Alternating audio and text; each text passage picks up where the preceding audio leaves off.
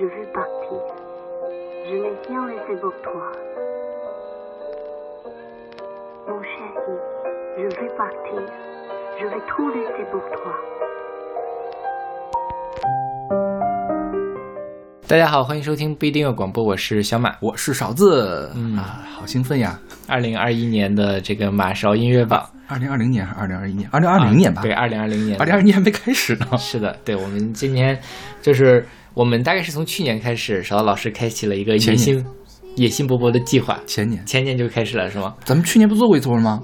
对啊，就是说这是第二年嘛，啊对第二年的那个听众选择榜，就是勺子老师每天会在我们的听友群里面去发一个。呃，那个问类似于问卷一样的形式，嗯就是发一首歌，然后收集大家对于这首歌的评价，嗯分为五档 A B C D E 五个评价，嗯。然后呢，嗯、最后这三百六十六三百哦，对，是闰年是吧？对？三百六十六天发了三百六十六首歌，然后在这里面最后我们排了一个榜，也就是说，今天我们会给大家放送十首我们的电台的听友最爱的呃过去一年的华语流行音乐。嗯哼，嗯，然后呃，如果大家想在后续参加这个计划的，欢迎来加入我们的听友群。然后我们呃加方式就是关注我们的微信公众号不一定 FM，然后在每一个推送的后面都会有勺子老师的个人微信号，可以通过那个加他的好友，然后就可以加入到我们的听友群了。那除此之外，我们还有一个呃网站叫做不一定点儿 FM，大家可以在上面不一定点 me 不一定点儿 me。FM 太贵了，买不起。是不一定点 me，大家可以在上面找到使用泛用型博客客户端订阅我们节目的方法。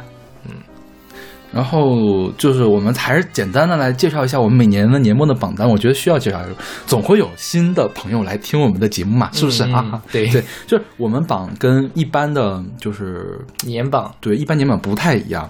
一般的年榜呢，比如说背包的榜是计算到十一月三十号，嗯就是十二月就不计入到下一年了，因为欧美跟我们一样，也是喜欢在年末发歌，对年末发超级多的歌。嗯然后，嗯、像国内的自媒体的话，尤其是大陆这边的自媒体，我看他们都是喜欢按自然年来排布的。对。就十二月三十一号来卡卡这个位置，然后我们在实际操作中呢，发现其实发行歌数最多的是十二月二十一号到三十一号这几天，对，然后所以我们觉得是自己就一定听不过来这些专辑的，所以我们就自然而然的把这个送到了下一年。嗯。那么我们今天所谓的二零二零年不一定音乐广播听众选择榜呢，是从二零一九年的十二月二十一号开始算，一直到呃二零二零年的十二月二十号。对，对。所以这个榜单里面不会有万能青年旅店，不会有萧亚轩，对，也不会有九连真人，对对对对对对对。这个会有在下一年，我们会在那个给下一年我我估计啊，万能青年旅店可能会，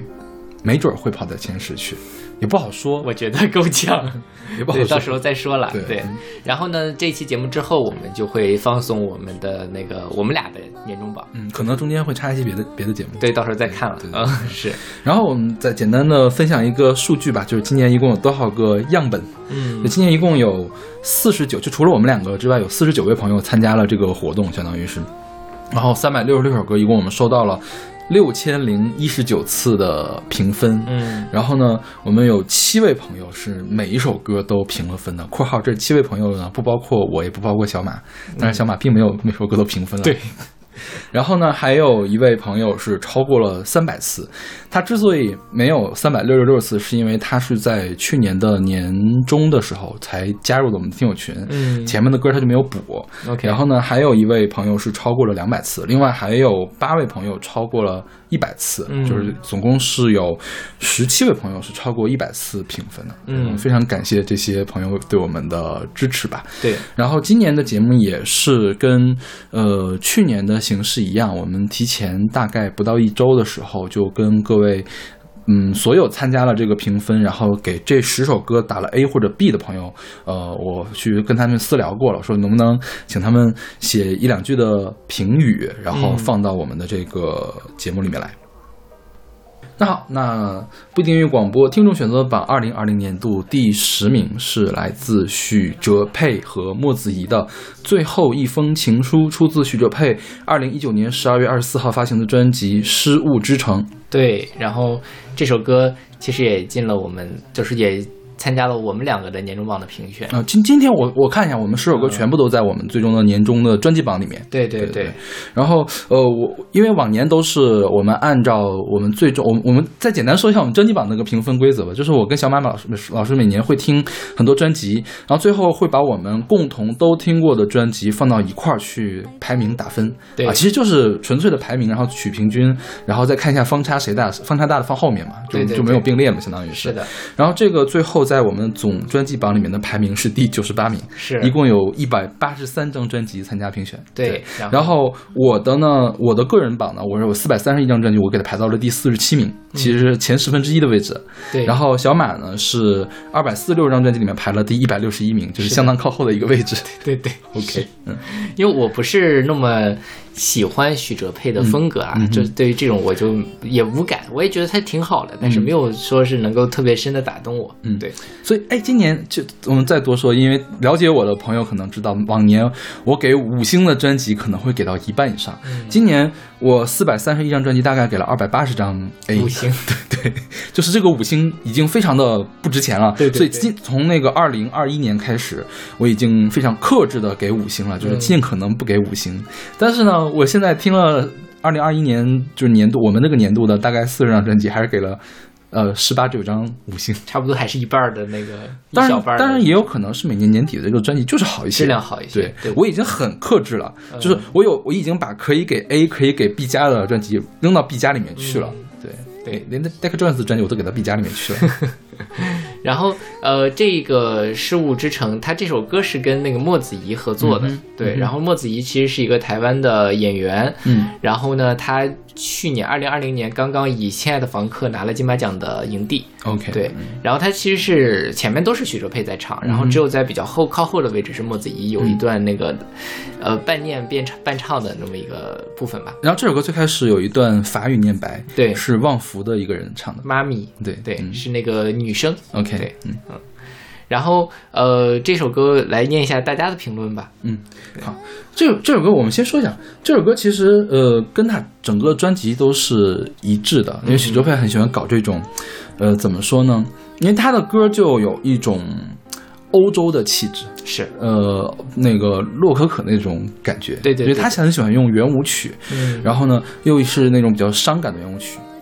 感觉就像是欧洲某个古堡、某个宅子里面发生了怎样怎样怎样的事情，是吧？对。然后他这一整张专辑也是设定了一个呃故事，他这个专辑叫什么来着？叫那个《失物之城》嘛。它是呃以两个关键词，一个叫潜意识，一个叫前世今生，说其实是讲了好多好多段的故事，每首歌都是一个这样的小故事的感觉。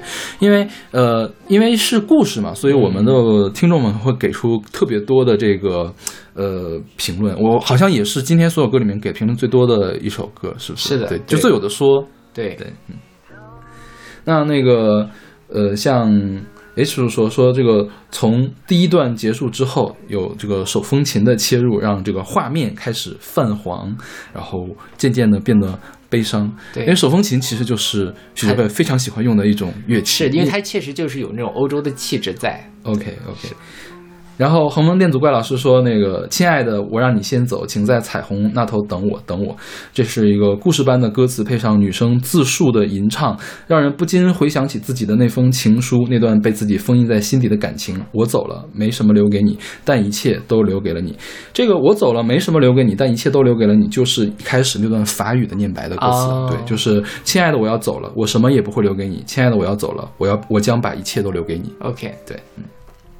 然后，呃，姚伟老师说，不比藤缠树浓烈饱满爱意。这首歌相对灵巧，而且男女歌手的音色也更加年轻，让人联想到这是一对即将永别的年轻的爱人，不忍不免为之感慨。但是对我来说，歌词还是显得稍微直白了一些。OK，嗯。然后七七老师说，许哲佩的音乐总是让我莫名的和这个废弃欧式游乐园联想起来。非常贴切，是吧？是就那样感觉，对对对，就是废弃的欧洲古堡，是吧？对对。然后还要还是要在中间摆着巨大的旋转木马那种，是是吧？就是旋转木马圆舞曲响起来，然后就是一种废土文明那种感觉，是吧？是的。这个空无一人，风吹过，然后呢沙子吹过，然后只有我一个人，然后这个诡异的光亮了起来，怎么听起来那么吓人？然后有钢琴，有留声机，华丽的编曲加上他很清甜的嗓音，但是承载的却是十分的失落。这种冲突感虽然有的时候有些诡异，但是比起其他寡淡的流行音乐，个人还是非常喜欢的。嗯，是。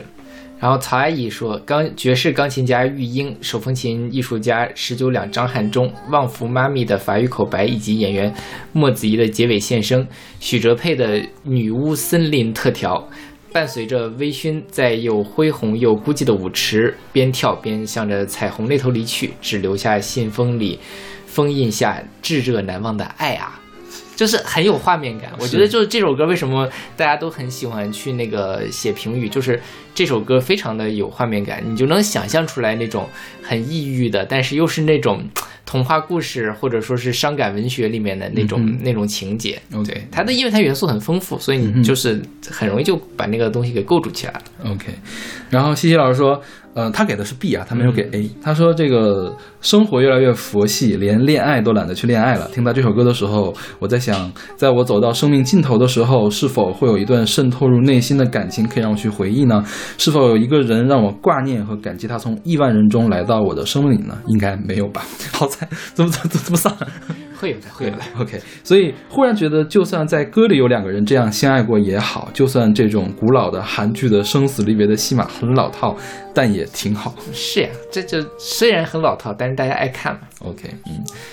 然后宇宙的咒说，一直都很喜欢有故事感的歌，尤其这么哀婉凄美的故事就更打动人了。而且今天突然发现还有莫子仪，呜呼，更喜欢了。所以莫子仪是谁啊？演员嘛，然后他演过啥？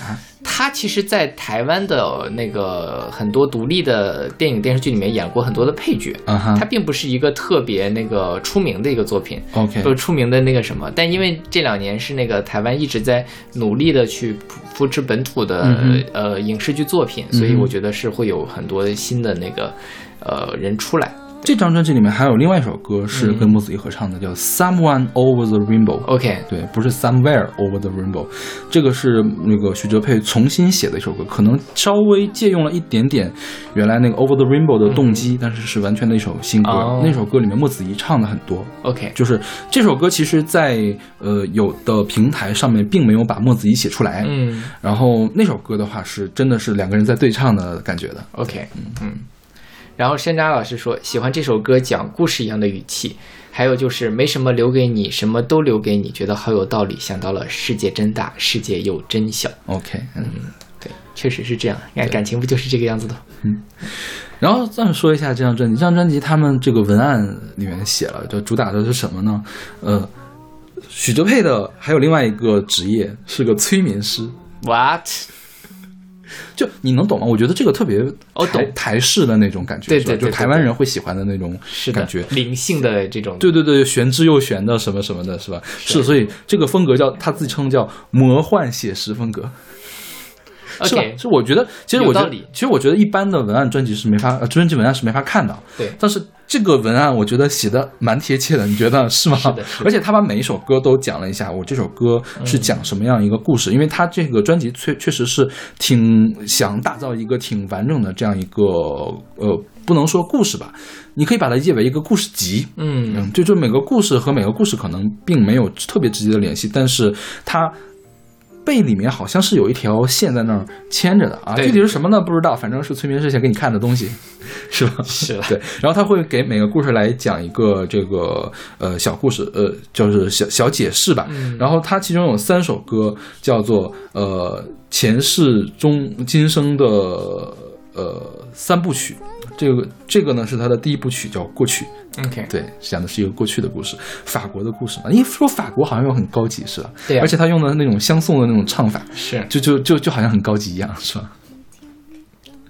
其实我一直都还挺喜欢许哲佩的，但是我觉得他有一个问题，就是说这么多年来呢，很多专辑稍微有一点点那么雷同。对，是的，是的，就是你第一次听的时候会觉得 OK，就是如果能再好一点的话，我可以给他弄得更好。就是我可以给他一个更高的一个名次，对。但是好像他这么多年的专辑都是类似的感觉，而且我觉得，甚至他在同一张专辑里面的单曲，其实也会听到后半段就会有点听听腻了，嗯哼，就是听的有点厌倦。OK，对。当然，这个可能在某些特定的场景下，比如说有一就是你需要心灵的抚慰的这种时候是很合适的。但是如果你真纯说把单揪出来，我认真听这张专辑，可能就是听完了之后反而没有一开始给你那么惊艳的感觉。OK，啊，我觉得这个对于你来说，可能还有另外一个原因，就是小大家都知道小马老师是不太喜欢古典音乐的一个人，对对对。他这首专辑是拿弦弦乐四重奏打底的，嗯。他就是主打这个古典乐的氛围，对。就是当你不是一个特别喜欢古典音乐的人的话，你听这样的专辑就会觉得比较难受，是的是吧？就是你会知道它是好的，但是嗯比较难受。对，嗯。下一首歌歌我们还可以再详细的聊一下下首歌了。对，是 OK，那我们来听我们不一定音乐广播二零二零年听众选择榜的第十名，来自许哲佩和莫子仪的《最后一封情书》。他穿戴整齐，最后一次见你，你笑得好像睡着而已。送洗的那件大衣还留在洗衣店里，等谁来临？你失许久的。那把黑色钥匙还在大衣口袋，什么那么神秘？你从不让它开启的抽屉，原来是你为它准备的信，一天一个字，用眼泪封印，写着“亲爱的，我将离去。”没什么留给你，亲爱的，我将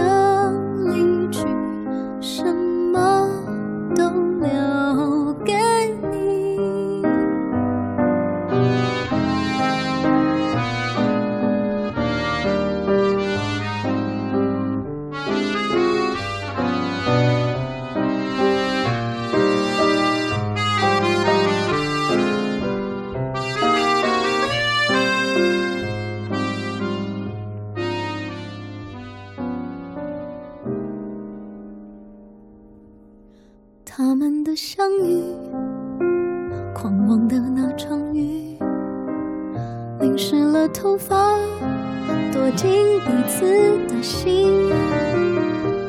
黄昏的灯还亮着，燃烧炙热的爱情，词不达意，说不清灵魂注定，谁也不晓得。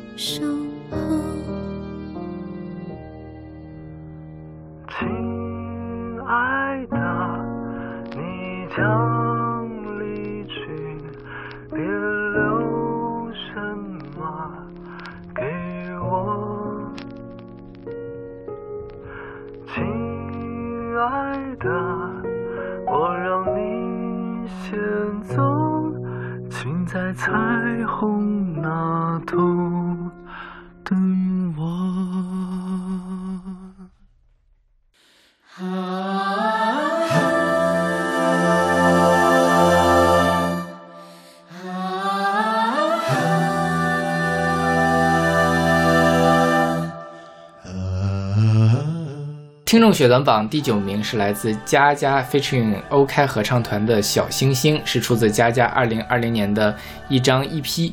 Duet Plus Plus，我们的二重奏。OK，那这张专辑的总排名是六十三名，一在一百三八十三张专辑然后我的四百三十张专辑里面排第七十三，小马的二百四十六张专辑里面提排第八十三。就是我们觉得还尚可，但是也没有好到说那么好。就是我觉得这首这张专辑整体上它是一个什么东西呢？它是佳佳和另外一个人合作，就是它是有几首歌。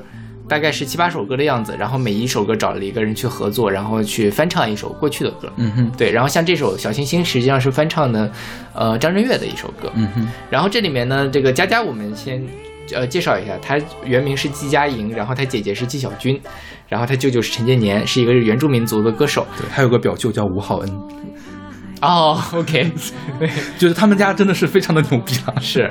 然后呢，他这个合作的是叫做 OK 合唱团，，OK 合唱团是一个原住民组合的呃阿卡贝拉的组合，他们曾经也拿过金曲奖的最佳演唱组合奖。嗯哼，对，嗯，哎，南王姐妹花是不是也跟他们有关系啊？因为他们是南王部落的，对，好像是是吧？对，就是他们真的是为台湾流行乐贡献了非常多的这个好的作品和好的音乐人，相当于他们这个部落应该是的，对对。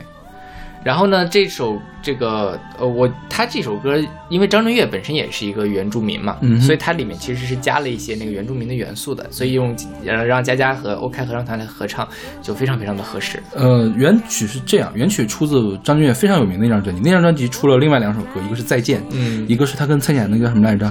那首歌，当你在思念是一种病对，思念是一种病那首歌，对对那然后那张专辑里面的一首歌就是那很牛逼的一张专辑的一首歌。嗯然后原曲呢是张震岳来唱佳佳的部分，然后 OK 合唱团的部分是阿里山桃花村姐妹来唱的，嗯是小女孩的声音。OK 对，就是听起来感觉跟这个不太一样。是的，像这个呃佳佳的这个版本就。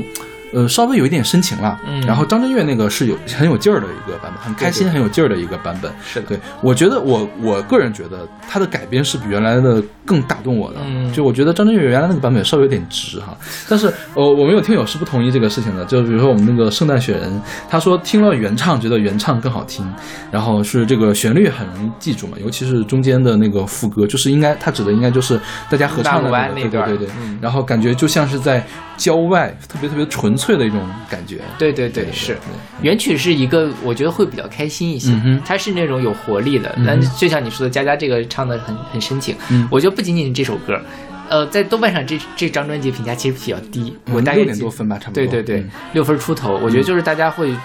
呃，认审美为疲劳。对，而且会改，因为有原作嘛。翻唱专辑其实你很难做到让大家喜欢，就是因为有原作珠玉在前。嗯哼你如果没有找到新的几诠释方式，没有诠释好的话，就很容易被人 diss。嗯哼。对，但是我自己反而我觉得他的改编的思路，我认为是没有问题的。是，嗯嗯，其实他这张 EP 的这个概念是很完整的，他这张 EP 是绕着台湾东部走一圈儿，从台北出发，经过宜兰，经过南澳，然后最后到叫什么大董是吧？泰董。忘了大董吧，我忘了什么 OK 我是写错了，可能是。然后呃，哦，南董是不是叫南董啊？不知道忘忘了叫什么随便地方，反正是台湾的一个地方了。嗯就是那个是佳佳他们他的他的故乡吧，大概是这个感觉。然后他第一首歌翻唱的是张惠妹的《夏天的浪花》，《夏天的浪花》原曲是在张惠妹零七年《Star》的那张专辑里面的，也是个非常有点有一点点拉丁风的那种舞曲。然后呢，他找来的是现在叫于定密了，是吧？就是啊就是斯大律里面的那个小巩啊，阿巩对啊，巩巩玉琪对对巩玉琪，然后来。给他弹钢琴，嗯是一个钢琴伴奏版的。你想，原来是一个拉丁舞曲，嗯然后让他改成一个钢琴伴奏的这样一个稍微比较轻快的一个歌。嗯。然后他第三首歌翻唱的是他叔叔的这个呃他舅舅的那个《海洋》，嗯。陈建年的《海洋》，找来了李友廷和凤小岳。嗯。凤小岳也是个演员是吧？对，李友廷是去年非常就是在台湾那边非常火的一个新的男歌手。OK 然后但是他去年的专辑我没有列入我们这个听众选择榜的候选，嗯。就是，呃，他出专辑之前，他的专曲单曲我都听了，我就是很对他很有期待的，然后专辑就非常的平淡，让我非常的失望，知道吗？就是李友廷的那个专辑，他去年出了他的第一张专辑，然后下一首歌是这个五月天翻唱的五月天的《人生海海》，找的是宁子达，宁子达是谁？I don't know her，不知道，一个一个男生啦，一个男生不是 her，对，然后呃，再下一首歌是翻唱了黄韵玲的《蓝色啤酒海》，找来的是冯毅，啊，我也不知道这个人是谁啦。OK，对，然后最后一首是个 bonus 单曲、嗯。b o n u s 的话是他自己唱的，翻唱的杨乃文的《祝我幸福》。其实我觉得他前五首歌，尤其是《小星星》《夏天浪花》还有《人生海海》，我觉得翻唱的特别好。嗯就是你大家应该听过五月天那个原版的《人生海海》，也是特有劲儿的那种。嗯然后也被他搞得特别的深情，你知道吗？对他的他的就是说我从台湾就台北的海边出发，然后到宜兰，宜兰也是海边，嗯然后我在这个南澳的沙滩上面干什么？然后我坐的火车，我在火车上干什么？最后我回到我的家乡，整个是一个比较恬淡的这样一个氛围。你搞一个摇滚啊，张震岳的摇滚或者是五月天的摇滚就就不那么合适。对我觉得他这个更像是怎么说呢？台湾东部风光片。嗯嗯，就是有有个人故事的这种风光片对对，是他想表达一点点这个。呃，细腻的感情，但是更重要的是，我想让你看看周围的这些景色有多美好，对。我有多爱我的我的我的故乡这样的的感觉，是吧？对对？对所以我觉得他这张 EP 做的还是很好的。这张 EP 的制作人是五月天玛莎，嗯。就玛莎参与了所有歌的制作，但是玛莎她本人又是一个不懂原住民的这个 OK 所以说他在唱那个小星星的时候，玛莎说你自己发挥，我不管，你爱唱什么唱什么，唱什么样就什么样，然后就唱成了这个样子。挺好的，对对对对。对是。嗯然后你说到《人生海海》啊，今年那个五月天是跨年还是什么？他唱了《人生海海》，找了白安来唱。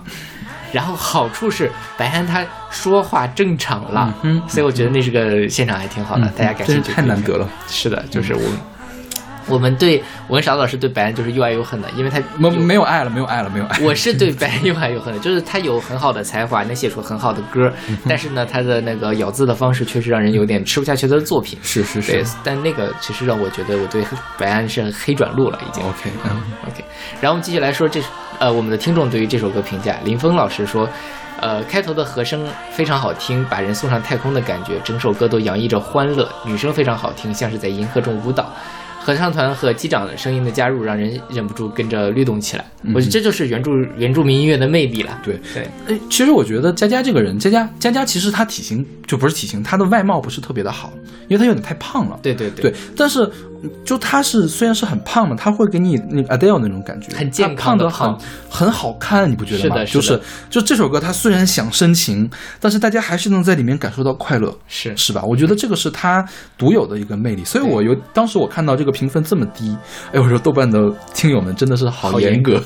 是的，OK，然后是这个 Suplum 老师说的是，他很喜欢有层次感的东西，然后佳佳的嗓音和这个乐团声部的呼应，让我仿佛坐在空旷的教堂，所以他专门去看了视频，那个。果然，因为那个 MV 它就是在教堂里面拍的。OK 然后有几段和声宛如这个琴键点下，而且他们处的地方刚好给和声呃非常好的这个回音效果。嗯嗯。OK，那我们来听我们不一定音乐广播二零二零年听众选择榜第九名，佳佳和欧开合唱团的《小星星》。啊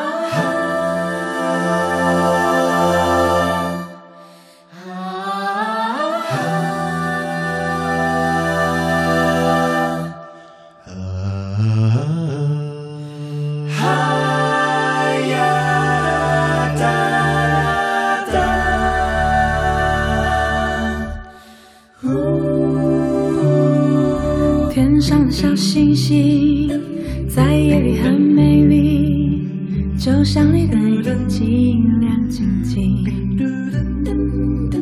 我们围在一起，萤火已经升起，唱歌要很用力，那个很用力。月亮就是我，照亮你的心，温暖你的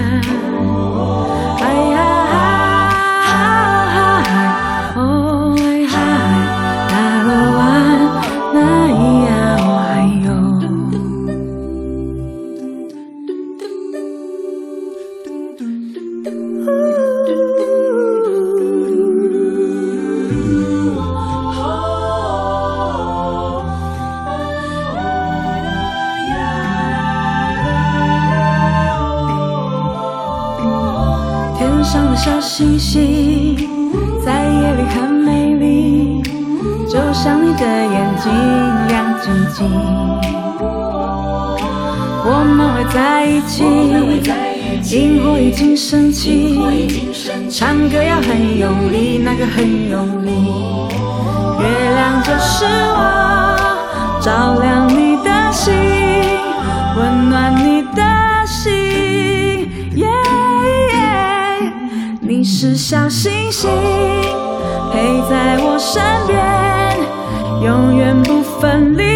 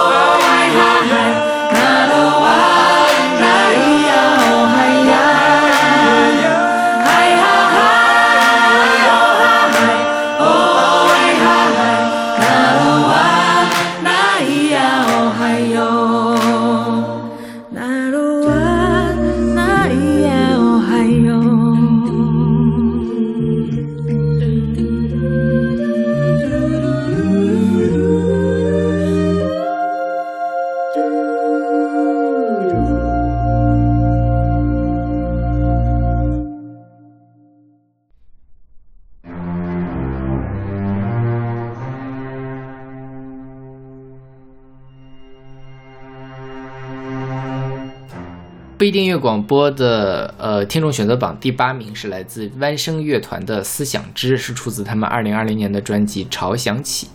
然后这首歌也进了，也我们的那个年终榜，我们两个的总评是第一百一十五名。OK，然后我的排名是在第四呃四百三十张专辑里面排第七十六，小马的排名是在二百四十六张专辑里面排第一百五十六，是，这就是还 OK 啊，我没觉得没没有看很靠后吧。就是它是个好专辑 OK 但是呢，我没有办法很深刻的喜欢上它。OK 因为这就是一张古典专辑。OK，对嗯，就是众所周知，我没有那么喜欢这个。其实我挺诧异的，你知道吗？这首歌就是一开始我们是用那个算术平均分法来排的，嗯这首歌有大概半年多的时间一直排在第一的位置，还是第二的位置就是排的非常高的位置、嗯啊。当然也有很长时间，左小诅咒是排到前五名的。对 对对，就是就是在前半年可能没有选出特别好的歌儿给大家。前半年可能我觉得也不是，因为前半年新冠疫情嘛，所以那个时候产量也没有那么高。但是去年十二月份的专辑都跑到哪里去了呀？就只有一张许哲佩的出现了，那倒也是，是吧？啊对对对，就可能就是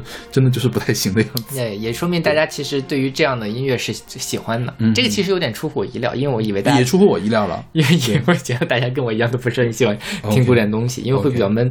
但这个歌是不太一样，它叫《思想之》嘛，它实际上是一首台湾民谣，嗯它其实就是思想起，就是想起。嗯然后它最出名的一个版本是来自邓丽君，邓丽君唱过一首这个《思想之》，然后还有很多其他的这个台语的歌姬们也都唱过这首歌。嗯对这个是恒春民谣，恒春半岛上有一个非常著名的地方，就是垦丁。，OK，垦丁在恒春上，哦然后你去查一下，就是这个版本的话，起码有五六个原来的版本，嗯然后邓丽君唱的是其中一个啊，就是主要的剧情就是说啊，看到了什么东西，想起了我的阿哥，嗯。就是就是也是即兴的那种对对对唱法，是是非常传统民谣唱法，包括什么邓丽君啊，大陆这边哎，佟丽是大陆的嘛，反正就是那些唱发烧碟的人也会翻唱这个歌，这个歌是有国语版本的，就是普通话版本的，对，嗯。对，然后我们稍稍微简单介绍一下这个乐团嘛，叫做弯声乐团。你知道这个弯声乐团是谁发起来的吗？谁呀、是红旗他们发起来的。红旗就是红基，哦，Acer，对，Acer 他们发起来的。OK，就是最开始是由这个红旗集团下面有一个叫红网科技的总经理叫雷辉啊来发起的。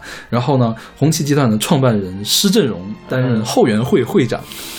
就是他们其实想振兴台湾本土的音乐，对所以它叫弯声乐团。对对对，然后他们找的是一个台湾的作曲家叫李哲毅，嗯。然后创办的这个乐团，二零一七年的时候成立的，二零一七年开始有演出，然后从二零一九年开始一直到今年，因为没法演出了嘛，嗯。呃，疫情导致没有没有办法演出，所以今年一共出了五张专辑，嗯，就是说没有办法请听众来，那就把它发成专辑给大家听。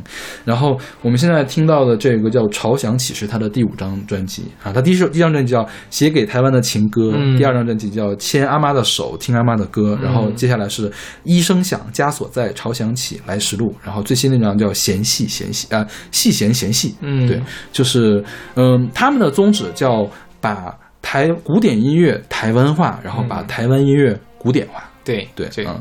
这才是说嘛，响应在地化就是国际化的趋势，是借由古典语言作为国际语言，让大家认识台湾的音乐作品和文化。其实这是一个很很有意思的思路了。OK 对我觉得这就其实某种意义上讲，他们的受众一方面是本土这些呃中产，可能大家就是。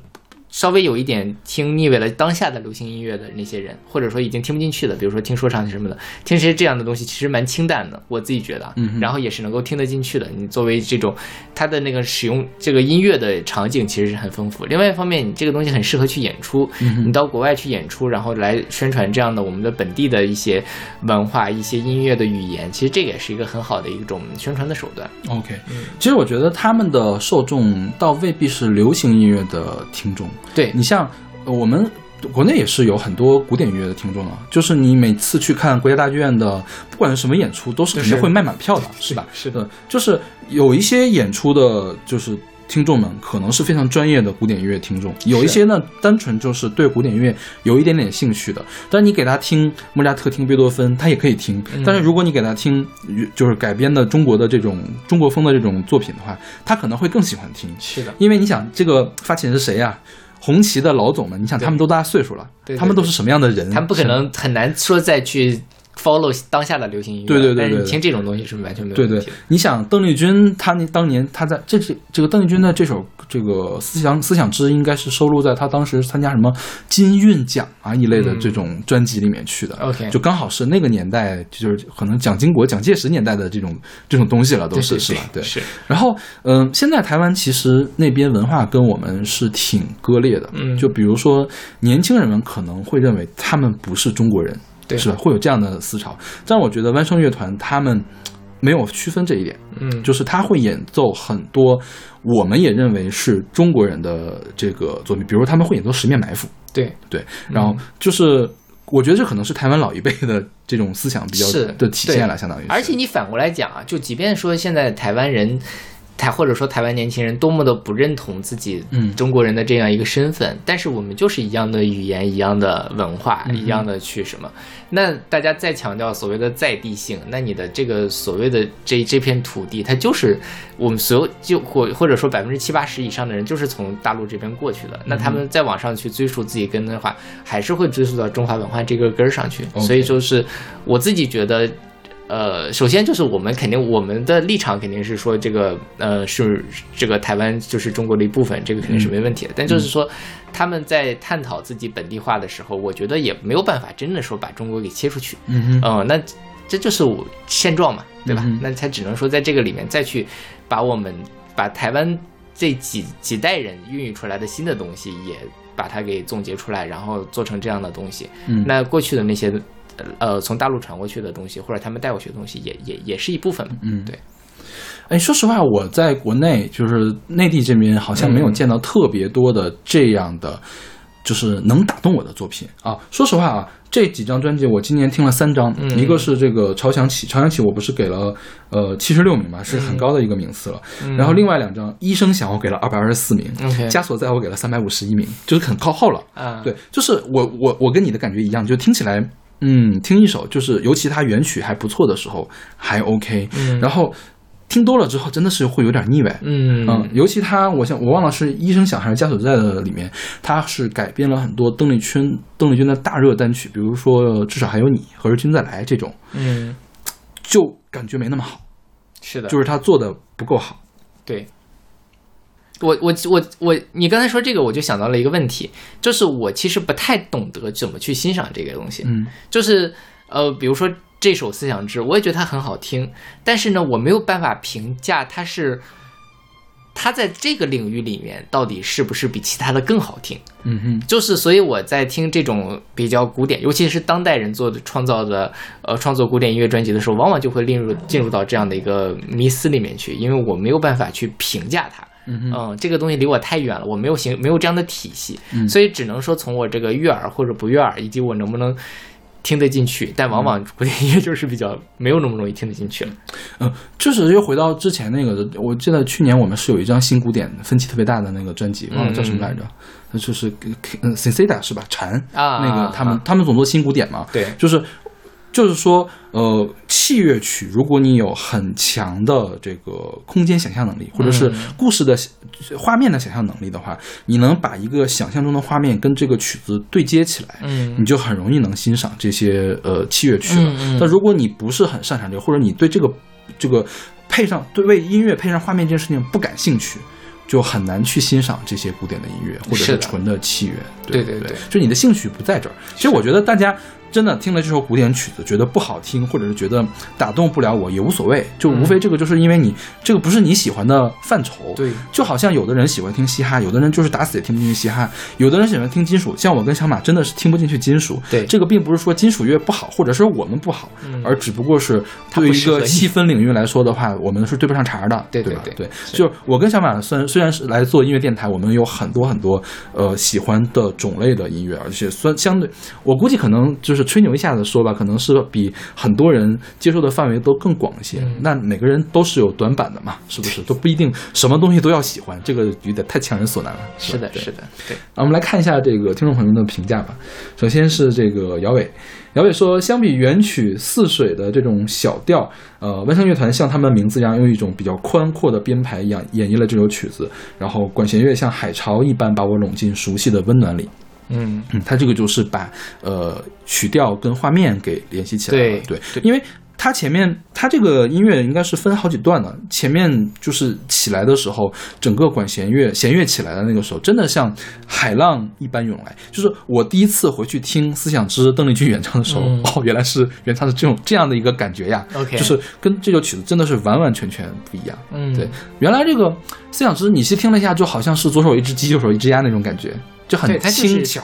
对对对，就它的要点是轻巧，但是古典音乐其实是，嗯，比较难以做到民歌的那种轻巧的，就是是你无论怎么样味道都不对，对无论怎么样都做不出那种轻巧的味道。但是古典乐有古典乐它的味道，古典乐就很适合去描述海浪。你说你怎么样一首歌去描述海浪呢？没有没有办法去描述的，对对然后，但是你要说让古典乐去表现左手一只鸡，右手一只鸭的那种，就是他可能会，他能描述出最滑稽、最轻巧的东西，就是小丑的感觉。对对，你要这么描描述的话，可能会有一点点小丑的感觉，就是不太容易去描述的。这个就是各种音乐都有自己擅长的地方了。是的，对。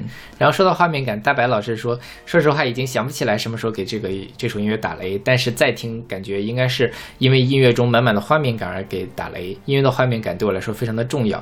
然后他也做了一下功课，发现这个呃《思想之》的原，或者说也叫《思想起》，是一首有一百多年的恒春民谣，然后很多人都演唱过它。万声乐团的这个版本是用弦乐来演奏，既有乐队合奏时的宏大，也有提前独奏时的诉说。西洋乐曲与民谣中的情绪结合完美，可以说是思乡，可以说是苦情，甚至可以说是一个人回首一生往事的浓缩。正如乐曲的英文名《Recalling the Past》。感觉这首歌是其实很做适合作为舞剧的配乐，起承转合非常完整，适合叙事与抒情。我觉得大白老师这个说的很有道理，就是原曲实际上是想阿哥，嗯那这个我们把思想起这三个字给外延起来，也可以说是思乡，可以说是苦情，也可以是想起我回首的往事、嗯 r e c a l l i n g the past，、就是这就是古典音乐能够把一个题材给做一些微妙的转换，然后去就表达不一样的情感。就是你把歌词一去掉之后，其实有更多的想象空间，相当于是的对。对但你歌词里要说了想阿哥，你就不可能去想故乡。对对啊，当然也有人用阿哥来表示阿忠哥啊哥一类的，是了是吧？对对对对。但是还是不对嘛，味道不对嘛，对吧？对，就是，但是古典音乐你抛弃了歌词之后，你有更多这样想象的空间。就是如果你擅长或者是你比较喜欢去做这样的想象的话，嗯你会得到很多的快乐。对对嗯是。然后山楂老师说：“别打我，听的时候莫名觉得有好多民乐民乐曲子的影子，就个人挺喜欢的。不用打你，这就是民乐嘛。对，民乐因为我觉得可能万圣乐团它的目的就是这样，就是可以可以让更多的人去喜欢上民乐相关的东西。对，让古典乐的人喜欢上民乐，让民乐的人喜欢上古典乐。对，嗯。然后游乐说他最近又反复听了几遍，最大的感受就是画面感非常强，然后是恰到好处的震撼，像是有一只小鹿经历了千难险阻，然后穿越过山川湖泊，最后找到自己的 Wonderland。另外，应该他自己也比较迷弦乐的，所以当时给了一个 B，就是给了八十分。对一个老师真的很严格。对，对，但这个我觉得这个画面也是成立的。他说的这个小鹿的这个什么，因为这首歌的起承转合，它的那个起伏还是挺强的。嗯哼对。OK，那我们来听我们不一定音乐广播二零二零年听众选择榜第八名，来自弯声乐团的《思想之》。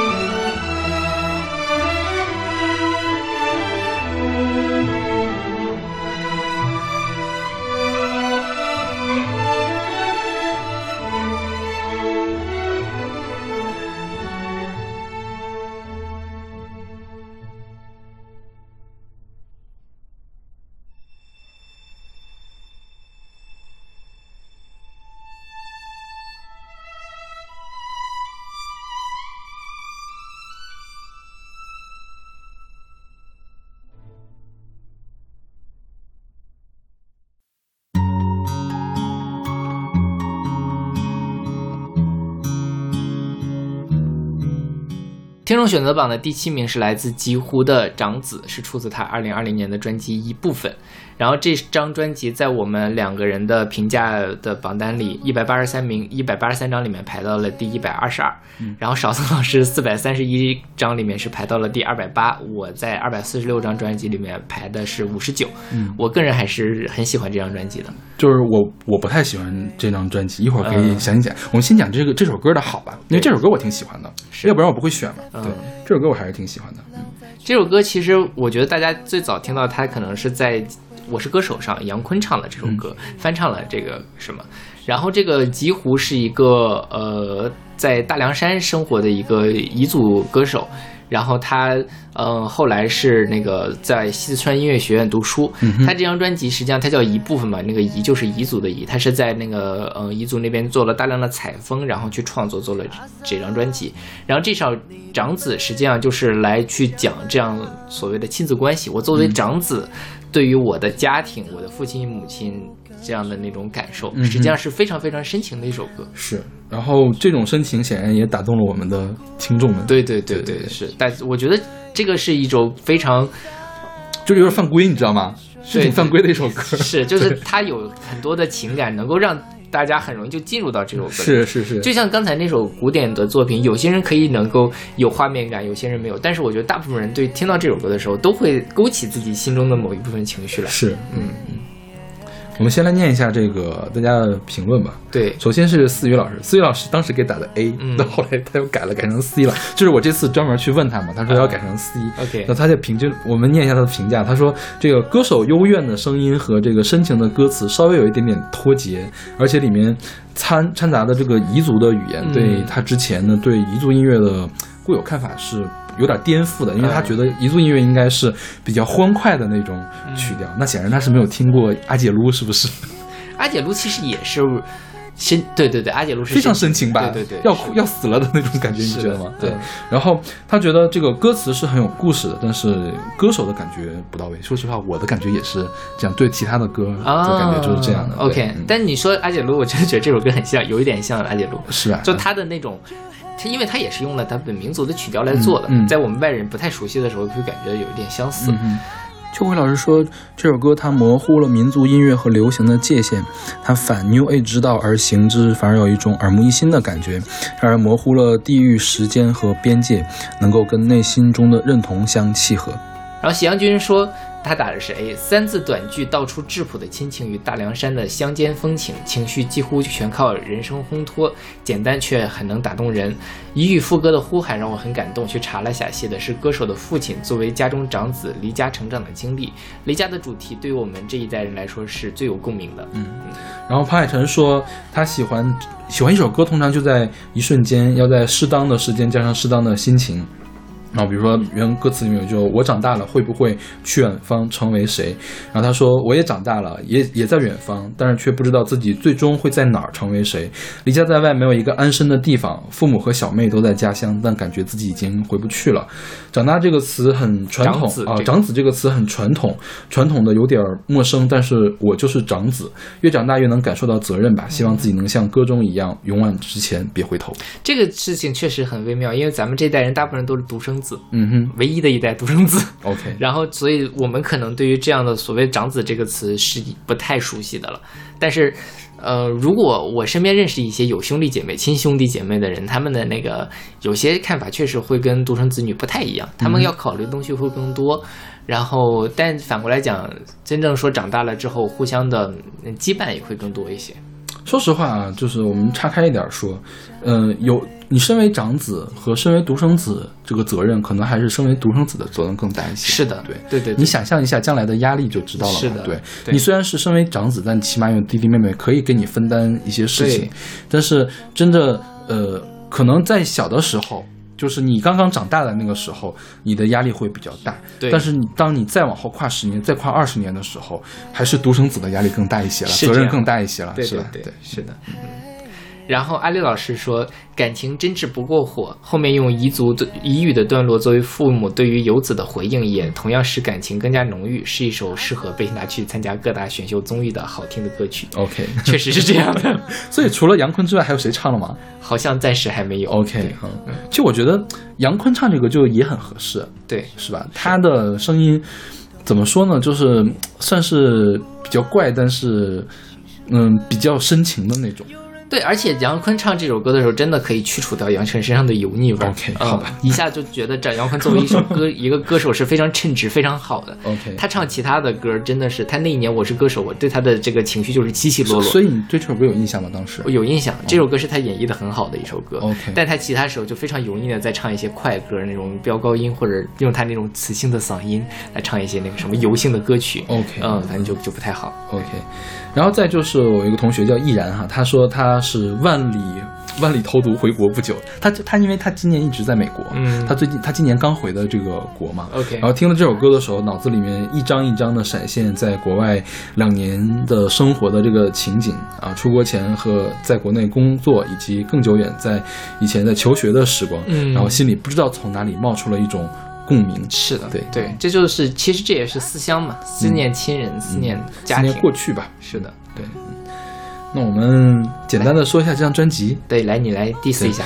这张专辑其实大部分的歌都不是这个风格，是的，它的卖点叫做 urban 音乐跟彝族音乐的融合。什么叫 urban 音乐呢？urban 音乐就是美国的都市，urban 就是都市嘛，嗯都市的，比如说酒吧里面会唱的 R&B 啊、funk、soul 那样的音乐。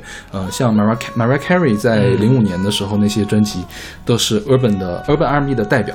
对他就是在用这样的电子的 R&B 的东西，呃，号称要与彝族音乐去融合。然后这首这张专辑是他的彝族三部曲的首部曲。嗯但是我听了之后的感觉就是，我对他，我对这张专辑其实期望很高啊。首先，这个名字看起来就很怪哈、而且它是专辑叫一部分，我以为他会把 urban 和彝族这边融合的有多么好呢？当然，我听了之后就有一种上当受骗的感觉，就感觉什么呢？我说我是一个。音乐人，我是东北人，我非常热爱我的家乡，我要把东北音乐跟那个嘻哈融合在一起。结果我用英语的嘻哈，黑人 gangster 的嘻哈唱了东北东北的，就歌词都是东北的东西。对这个叫做东北音乐跟嘻哈音乐的融合吗？这个不叫，这个叫做用嘻哈音乐来唱东北的故事。是的，对，我觉得他这张专辑就是在用 urban 音乐来唱彝族的故事而已。对，然后呃所有的专辑其实都都很重的这种特别美国风。嗯就是你感觉这是一张美国专辑你抛开它里面唱的歌词的话，它完全就是一张美国的专辑，它嗯跟彝族的音乐一点元素都没有用进去。只有这首《长子》，我觉得我能听到好像是有那么点点彝族的东西在里面。但是你在一个特别 urban 的专辑里面插了这样一首民谣式的抒情歌，你不觉得这张专辑好像多了一首 bonus 单曲一样吗？是吧，是吧？对对对所以，所以我对这张专辑整体的印象不是特别的好，嗯而且，呃，说实话，《长子》这首歌很好听，但是它其他的歌我都没有办法拿到我们的听众选择榜里面去做候选单曲，就是没有好听到那种地步。嗯，对，明白你，就是总感觉要么是旋律差一点，要么是其他东西差一点。嗯，对。对，但我我为什么喜欢这张专辑呢？就这张专辑让我想到了今年的另外一张阿宝嗯嗯，的那张《母亲的舌头》，那张其实好像你评价也没有很高，对吧？但是那张比这张好多了。那张是比这张好，嗯制作上会更成熟一些。但是，你说，你先呃，说呃。我自己觉得就是他的这个思路，我自己觉得还是肯可以肯定的。但就像你说的，他完成度可能没有那么高，嗯他可能想要去做采风什么，但他的他的那种彝族元素和他的 urban 的 urban music 的东西没有结合起来，嗯他就会有一些呃那个旋律是用了那个民族的东西，或者说他用了一些语言上，但是确实没有那么的 match，或者他没有把这两个东西真的搅成一个部分。就但是整体上讲，我觉得这样的那个嗯。尝试是值得鼓励的。那另外一方面，我自己觉得其他的歌我也觉得挺好听的。嗯啊，我对，所以如果让我去做这个榜单的选择的话，可能其他的歌我也会选起来给大家听一听。我觉得那也是水准之上的作品了。，OK，嗯对。然后还有一个就是说，比如说这张专辑是在五年前出的，嗯我可能会给一个比较高的分，毕竟那个时候，这个华语音乐没有现在这么发达。嗯但是说话现在都二零二零年了啊，就去年都二零二零年了，呃，用民族音乐跟西方音乐去结合，并不是一个什么特别新鲜的事情，嗯尤其在流行乐团也不是一个什么特别新鲜的事情。先锋的有人做过，深情的有人做过，然后现在这么样两边不靠的，就做成这个样子嘛，所以我没有给他评的特别高的地方。OK，对，好的，嗯嗯，OK，那我们来听这首来自极湖的《长子》。我听见骨髓堆，风在吹，星星在家的背，弟弟们已经睡。阿日啊，我看见鹰在飞，狼在追，我长大了会不会去远方？成为谁？嘿，耶，嘿耶，嘿耶。阿萨，你的美像麦浪的纯粹，请点头跟着我。这一生都珍贵，不顾啊，轻声吹，有人在山间睡。阿婆说这人在远，落幕时魂要归。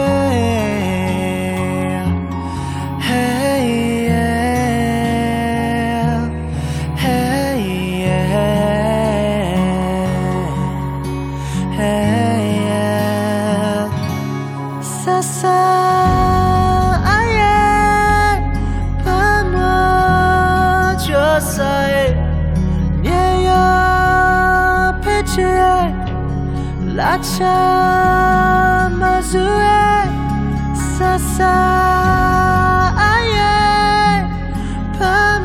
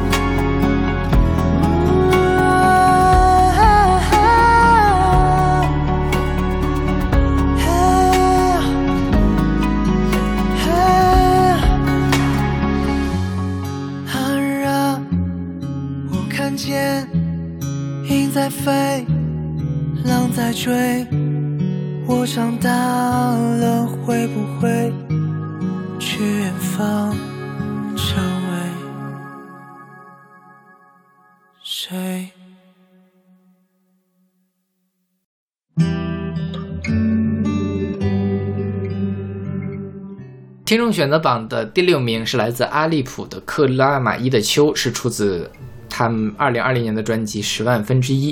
然后这张专辑在我们两个的年终榜的排名是第二十八名，勺子老师在他的四百三十一张专辑里面排到了第四十八名，我在我的二百四十六张专辑里面排到了第四十名。嗯对，这是一个相对来说比较好的评价了。是，嗯就是小普一直没有让我失望过。嗯哼，我觉得反正就是他一直，你说他有多拔尖儿吧，他也拔不上去，也没有特别让人亮眼的东西，但是他从来没有让我失望过。嗯，你你觉得呢？是的，是的，嗯。对，呃，如果大家不熟悉阿利普的话，阿利普是当年小熊饼干的乐队的主唱，然后后来他那个乐队解散了之后，他自己在一直活自自己活动，他是一个新疆的维族，嗯。然后呢，他这张专辑其实，呃，也唱了很多他家乡的这样的命题，比如说这个就是克拉玛依的秋嘛，嗯对。但是他跟我想象中的，当然因为我最早听小熊饼干听了很多了嘛，我也讲过很多次我跟小熊饼干的故事。就是我上大学买的第一张 CD 就是小熊饼干的 CD，然后所以就很喜欢他那个时候做的有一点朋克或者 emo 的那种感觉的东西。然后呢，他后来做的其实有有有一些电子风或者比较流行的什么样的东东西都玩儿，但跟我当初对他的印象是不一样的。但是我也没有讨厌他，因为通常讲这种时候我就会固守我当年对于他最早的印象，所以就有点排斥。但是他后面的歌非常的悦耳，嗯然后非常的能够听进去，所以觉得是是很好的作品。对因为是这样，我刚认识小普的时候，我不知道他是小熊饼干的人，，OK，就是我完全把他当做两个人来看的。所以小普，因为小普这个名字听起来太像网络歌手了，你不觉得吗？一开始的时候，是就特别像十三、十八线的那种小网络歌手，然后拿把刚学会吉他，然后来唱民谣的那种感觉，对对对是吧？是但是你听了之后发现，哦，好像不是哦，这个人的水平还蛮高的。然后后来才知道，哦，原来人家这么牛逼。对呀、对。但是我在查这张专辑的时候，就非常奇怪。他今年虽然去年非虽然发了这张专辑，但是完全没有任何宣传。OK，然后呢，一般的，即便是内地的独立音乐人发了专辑之后，也会接大量的采访，没有任何一个采访，哦，阿利普谈到了这件事情。哦，谈到了这张专辑，然后这张专辑应该是他发行九月份发行的吧，可能是九月份，呃，不网易云音乐排名第一的独立专辑，OK，但是依然是没有任何的报道在自媒体啊说这件事情，我觉得非常的奇怪。但我因为我最近听了一些播客嘛，就月下前后有一些音乐播客，他们还挺频繁的提到这张专辑的，嗯哼就是可能就自来水儿的会有很多人去那个喜欢这张专辑。，OK。然后这张专辑没有唱片公司发行，是独立发行的，OK，对，没有经过唱片公司。嗯然后，嗯，他这张专辑其实，嗯，怎么说呢，风格也比较不统一吧。像这首歌是偏流行的歌，它也会有那种特别传统的民谣，比如说那个阿达尔古丽是用维语唱的，嗯然后就是很民谣，但是好像也我记印象中也是加了一点点迷幻电的那样的东西。然后，嗯，我就今天是仔细的去看了一下他这张专辑的歌词，我觉得阿利普的这歌词写的还是非常有意思的。嗯哼就是他经常会怎么样呢？抓一些比较大的意象，嗯比如说答案，答案。就是什么什么事情有没有答案，什么什么事情有没有答案，就有一点点那种人间指南的感觉，但又不是李宗盛那种，嗯那个大叔的那种人间指南，对对对就不是不是大叔了，就是人生导师型的人人间指南。他是这种，就是站在那儿，站在山上，逝逝者如逝者逝者如斯夫，怎么回事？逝者如斯夫的那种那种感觉。OK 就是发了一句感叹、嗯那样的感觉。对，嗯，是。我觉得就比如说像这首歌吧，它叫这个克拉玛依的秋嘛，但它开篇是昨晚我梦见我找到那块丢掉的表，藏在左手握不住一分一秒。嗯它其实是一个很小的一个点开始往上起的，嗯然后最后说克拉玛依的秋，有些人再也不喝酒，有时你们的温柔会让我有些忧愁。就是它是它的东西是从小的东西慢慢展开，然后展到一个很大的一个命题上面去。嗯这种歌词其实是会比较让人容易那个听得进去的。对。然后他这整张专辑都在讨论时间相关的事情，它的核心就是时间的碎片。对，对，嗯是它这个它也算是一个概念专辑嘛，它它至少它是有那个呃有一个主线来做的。虽然说实话，我在一开始听的时候没有听出这个线来，OK，但是我觉得阿利普的声音实在是太好了太好了。就像林峰说的，他说是男生自带空灵感，干净带点嘶哑，就像秋风卷着落叶一样。是是是就是声音太好了。对就你没有办法，尤其他他旋律其实写也蛮好的，对他歌词也不差，是就是你你很难给他评一个低分，是吧？所以他就在那儿了。但是你说他要是是不是那种划时代的，或者说是我要给他一定要排到年度前十，我也排不进去。对但是他他又不差，就是每年都是这个样子，我觉得就是对对对，是的，嗯对。然后 H 叔叔说，同样是黄色，不悲，呃，有有自由，有故乡的眷恋。然后他在讲这克拉玛依的秋嘛，可能比铁岭的秋的景色还要更好。对，哎，这时候就是铁岭人，大 OK 城市。好吧。OK，那我们来听这首来自阿利普的《克拉玛依的秋》。昨晚梦见我找到那块儿丢掉的表，戴在左手握不住一分一秒。如果我是一只飞鸟，时间不会让我苍老。被叫做青春的，才值得被浪费掉。对了，红茶的酒会让我想起那些年，没日没夜的狂欢，没完没了的胡闹。我想是因为他们给的颠覆，我才不甘寂寞。我想是因为他们给的颠覆，我才不甘寂寞。渴了蚂蚁的酒，再也不喝酒。有时你们的温柔会让我有一些忧愁。渴了蚂蚁的酒，烦恼会被雨水冲走。只要能见到你，我的宝贝。见到你，我就回归平静。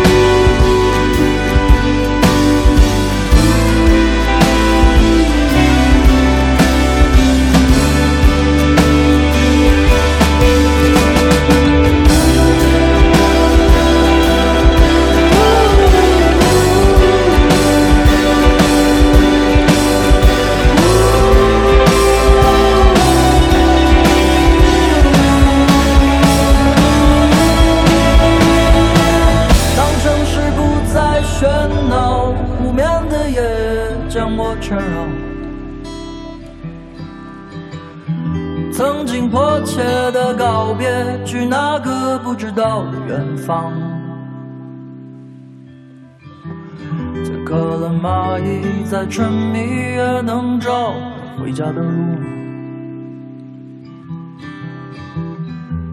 在渴了蚂蚁。找到回家的路。Yenda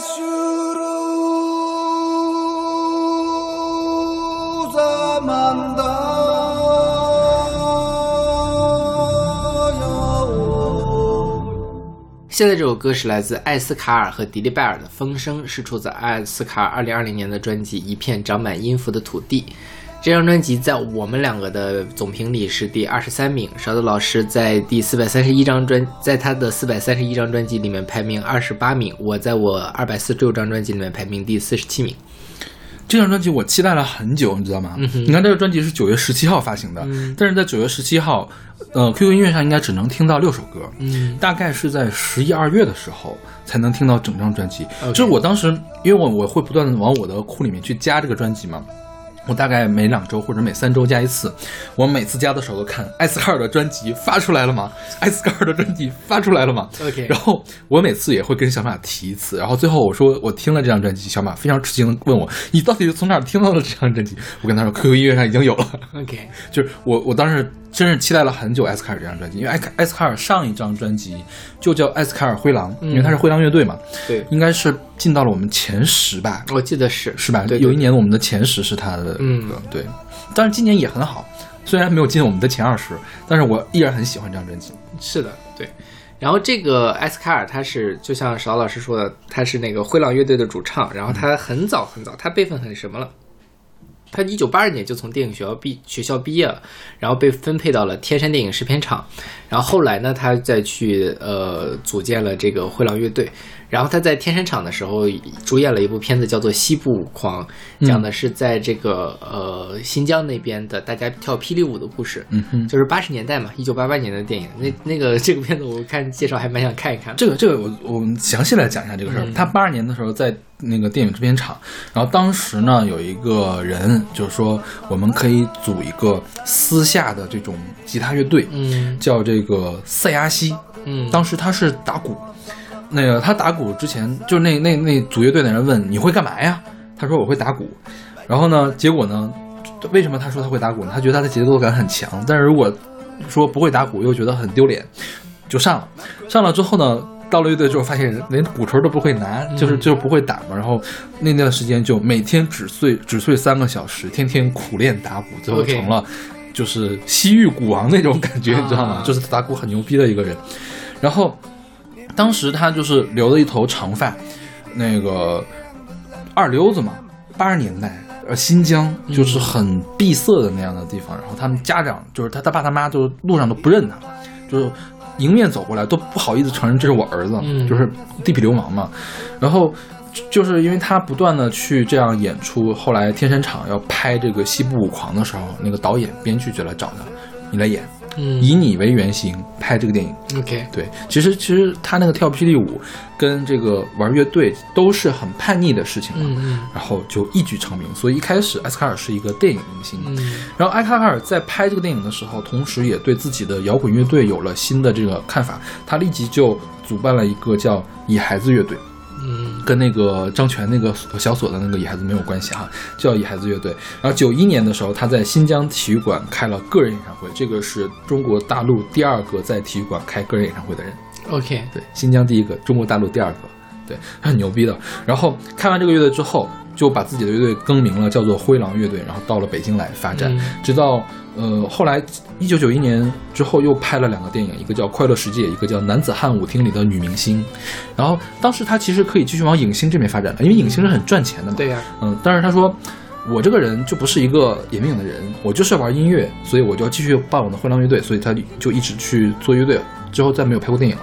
OK 然后直到九六年的时候发了第一张专辑，就叫做《灰狼》。嗯然后他其实是个非常低产的一个人，他第一张专辑九六年，第二张专辑零零年《祝福》，第三张专辑零五年《拥抱太阳的人》，第四张专辑是二零一五年《艾斯卡尔灰狼》。然后接下来就是我们现在听到的二零二零年的专辑，对一片长满音符的土地。OK 对五年到十年为周期发专辑。对，所以而且他质量很高，而且他这个人是这样，他早年刚来北京的时候，就是非常不喜欢提自己的民族背景。嗯我不是，你不要把我当做一个维吾尔族人来看待，我要抹掉我这个标签。但是他做音乐做了之后，发现了就是说这个标签其实是越来越重的，他没有办法抹掉这个标签，而且这个东西也不应该被抹掉的。是的，所以你看，一开始他是要回避自己这个民族标签的，到现在这张专辑，这个叫一片长满音符的土地，其实他在歌颂什么？他在歌颂的就是自己这个新疆，歌颂这个维吾尔族这样的一个东西，就是我们那个地方到处都是长满音符的，我们的骨子里面就沁着音乐这样一种感觉。是的所以他整张专辑都是这样的一个呃背景来写下来。这张专辑好像没有一首国语呃汉语歌，嗯全都是维族维语唱的，OK。是吧？嗯。然后这个《风声》是一个合唱歌曲，然后他是跟迪丽拜尔，迪丽拜尔是谁呢？就是艾斯卡尔的老婆。嗯然后他也是这个应该是一九年的时候，嗯，因病去世了。对所以这相当于是他们夫妻二人的一个绝唱，也第一首也是最后一首合作的这个歌曲。这个艾斯卡尔的这这这，艾斯卡尔叫艾斯卡尔买买提哈，嗯他的他的妻子是跟他拍那个《西部舞狂》的时候认识的，就拍第一部电影的时候认识的。嗯然后这么多年一直是他们乐队的和声和伴舞，OK，对。但是作为主唱，这是第一次，嗯也是最后一次。对是所以这歌就是你知道这个故，你你不知道他在唱什么，然后你知道了故事之后，你就会觉得这个歌真的是太有太有味道了，你不觉得吗？对对对吧？对是的他讲的其实也是要描述两位农民的平时朴素的爱情故事，对所以他找来他的妻子跟他合唱。是的，对，嗯，就我在山上望着你，你却没发现；我在湖里望着你，你却没发现；我在路上望着你，你却没发现；我在花园里望着你，你却没发现。听不清你，听不懂你，要让你来到我身边跟你说，要让你来听我说。就是很很悲凄的这样一种感觉，是吧？对对爱情悲剧的这种感觉。是，嗯嗯。然后我们的听众的评价，我们来看一下。这个一之前路说，音乐一开始进来的时候，人生仿佛把我带到了一个苍凉的旷野，它仿佛在向自然诉说心事，或许是回音效果让我有这种感觉，哈哈。跟刚刚的旷野独自呼啸形成对照，第二段加上了好听的器乐演奏，女人的歌声好像是和在男生对话，又像是个人二人在各自的独白。后来两个人的合唱也非常的和谐，最后渐弱，结尾两个人的浅吟低唱，让我感觉音乐开始时的情绪得到了化解，两个人的内心获得了某种和谐，我的心也随着他们的声音和缓了下来。整首歌听下来，每个部分都非常好听，人声和器乐融合的也很完美，非常有民族的特色。虽然听不懂语言，也分不清器乐的颜色，但或许这就是音乐的魅力吧，不需要太多的知识，直观感受就可以获得慰藉。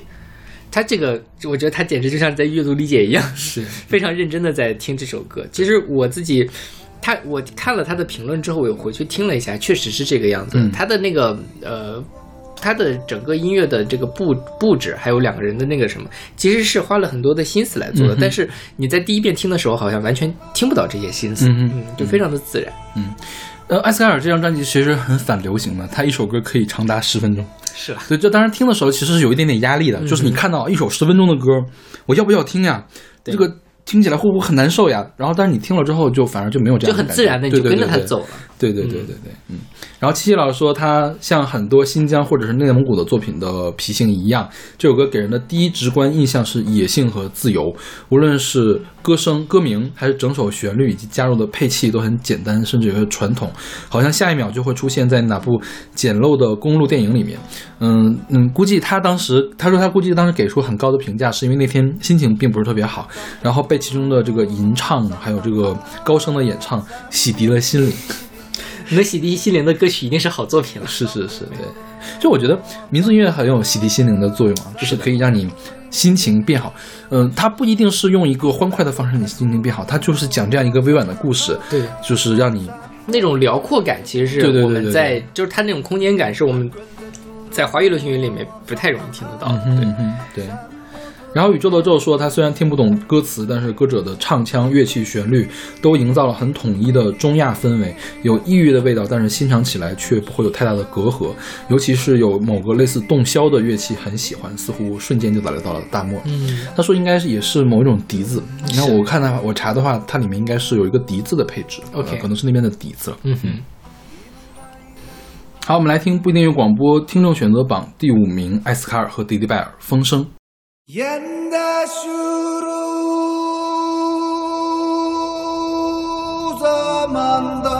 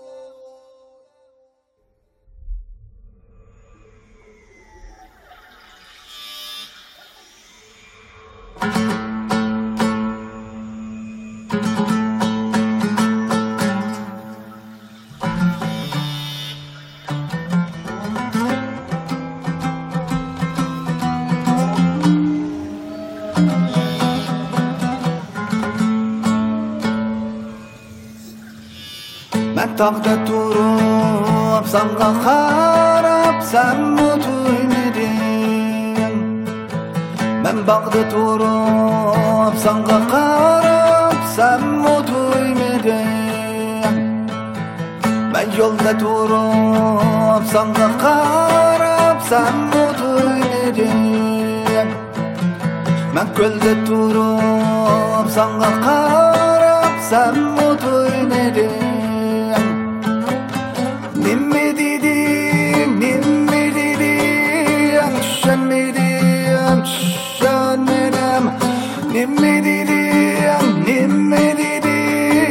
Bilemedim, bilemedim Oy. İnanla, inanla, inanla Bağırayım o Sözümle, sözümle, sözümle Sözleyim o İnanla, inanla sözüm ne sözüm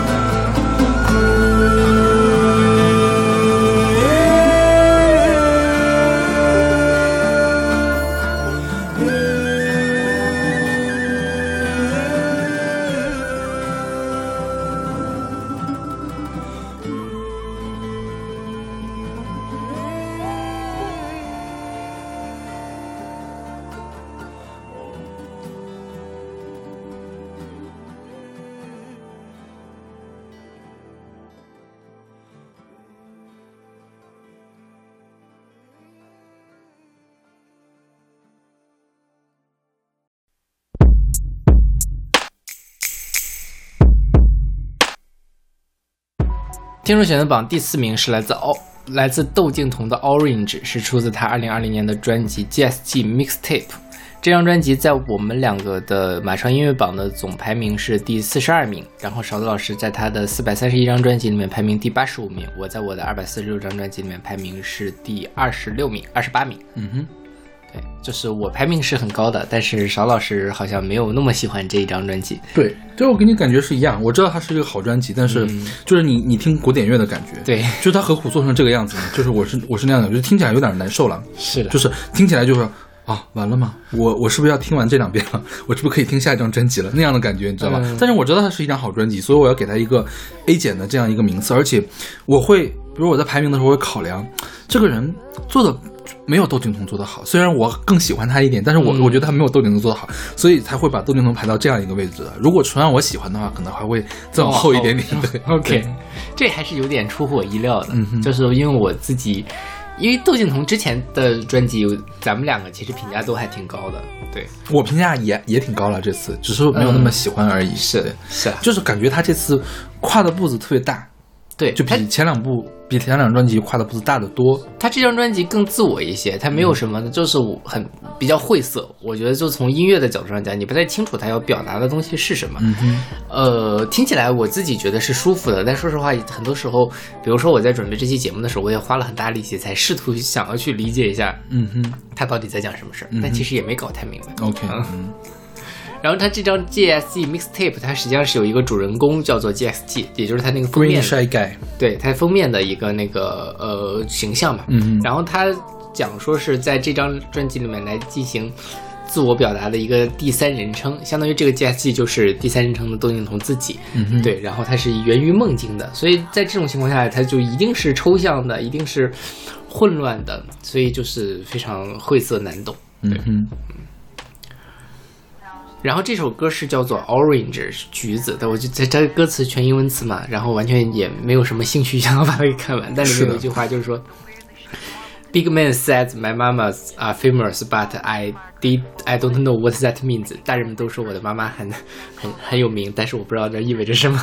凡尔赛，这就是凡尔赛啊，是吧？但是窦靖童确实是这样嘛，对吧？她就是一个真正的凡尔赛公主，对吧？嗯，有谁能够能成为呃王菲和窦唯的孩子呢？对吧？嗯这是很很在音乐圈里面，王菲和窦唯就是一两座山峰了。嗯哼，就是比如说啊，这是一个无名无名甲无名路人来做的一张这么实验的一张专辑，他绝对不会有邓丽彤受到这么广泛的一个观众。对对，所以说有背景就是好了。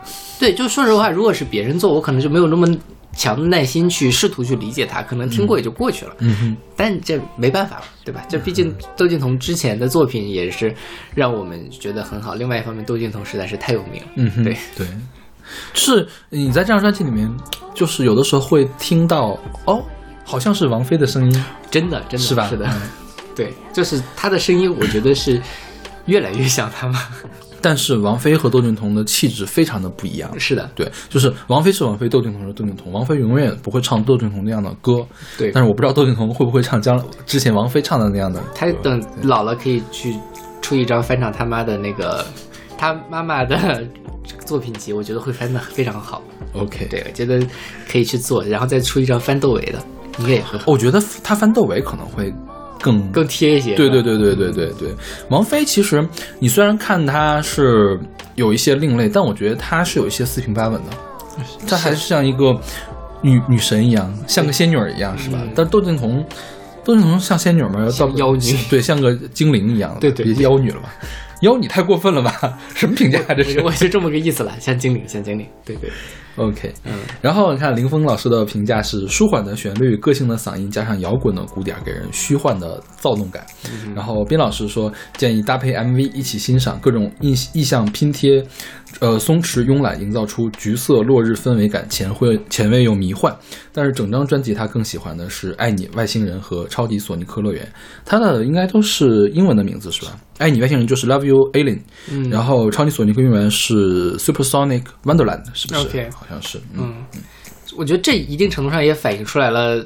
大家为什么就是这张专辑的晦涩？就是这张、这首歌排到了第四名，但是给他给他写评价的听众相对来说是比较少的，是因为可能是啊真的是好，但是你让我说什么呢？嗯我又很难去表达出我在听这首歌的时候一个直观的感受。嗯，对，这也是一个是风格。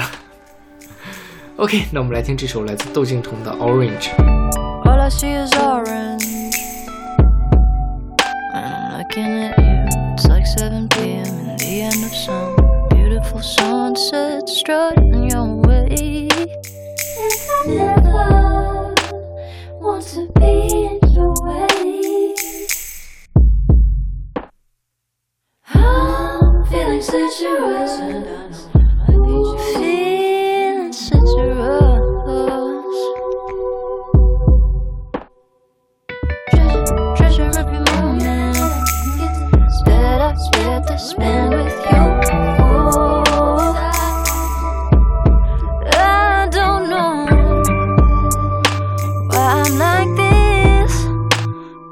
can't seem to shake.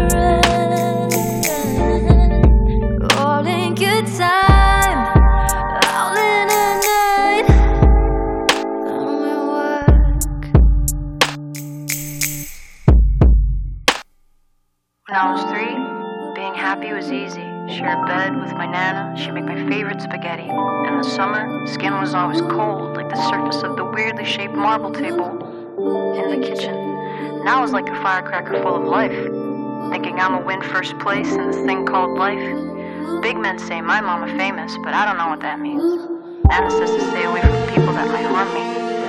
I like to put my face against her arm when we're sleeping. In my dreams, I play hide and seek with all my pretty demons. They were small. It's like we were siblings, but as I grow, my insecurities begin to feed them. I start to learn it's a colorful world that we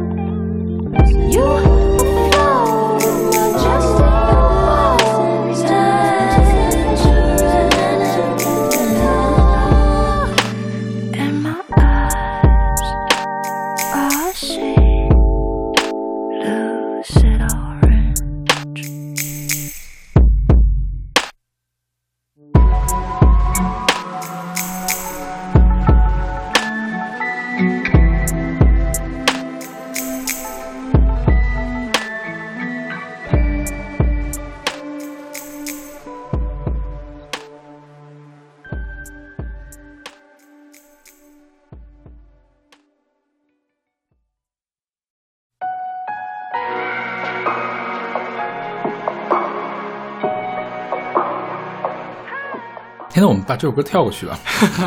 听众选择榜第三名来自八三幺的《想念你，想念你，想念你》，出自二零二零年发行的呃电视剧《想念你》的原声带。嗯哦，这电视剧是呃一九年一九年的，对但是电视原声带是二零二零年五月六号发行的。对，是。然后这张专辑在我们一百八十三张里面是排到了一百四十六名，勺子老师在他的四百三十一张里面是排到了第一百零四名，我在我的二百四十六张专辑里面是排到了第二百零七名。所以为什么这么低啊？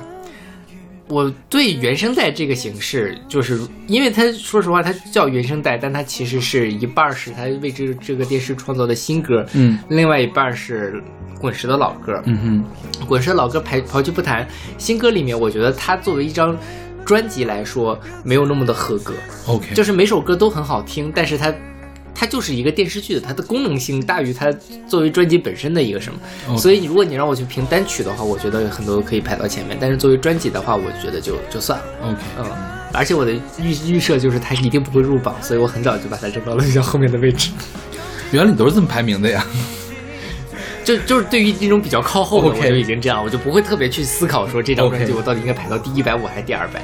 嗯然后这个歌已经说了这么多遍，我我们已经放过两次了，而且我们专门讲过《想念你》这个电视剧，对对对是吧？是就是真的没有必要再讲了。八三幺我们讲过很多次了，是吧？所以我们这不知道这该讲什么。我我我这次准备节目突然想到了一点，你不觉得它中间那个 rap 其实挺尬的吗？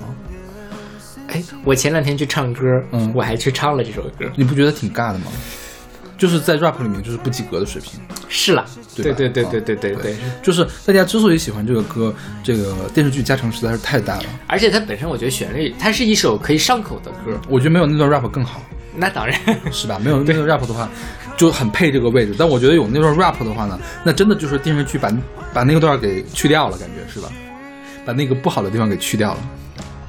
是，嗯，对对对。但是我唱的时候，因为我之前是不喜欢那个 rap 的，但是我唱的时候觉得到了那个时候有一种傻傻的可爱，所以就我把可能觉得你自己有一种傻傻的可爱吧？不是，我是我把这首歌的这段 rap 合理化了，但是你这么说是有道理的，把这段去了是更好。是对，我们就不评价不介绍这个，我们直接来念那个 对评价好了。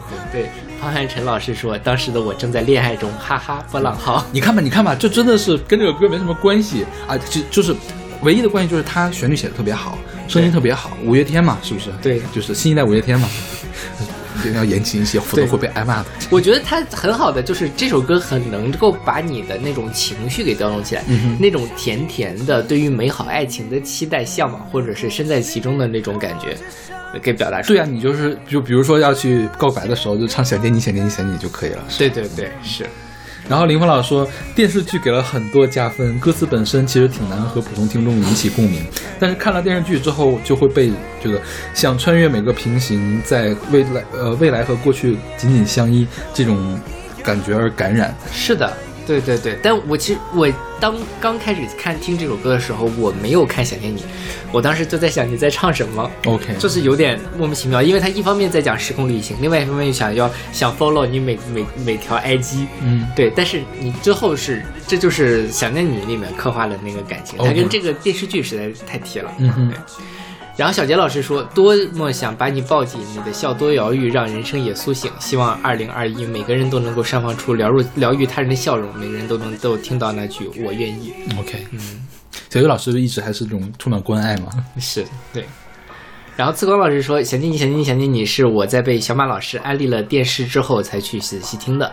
我喜欢的理由很简单，单纯的认为没有经历过五内俱焚的离恨，普通人唱不上去。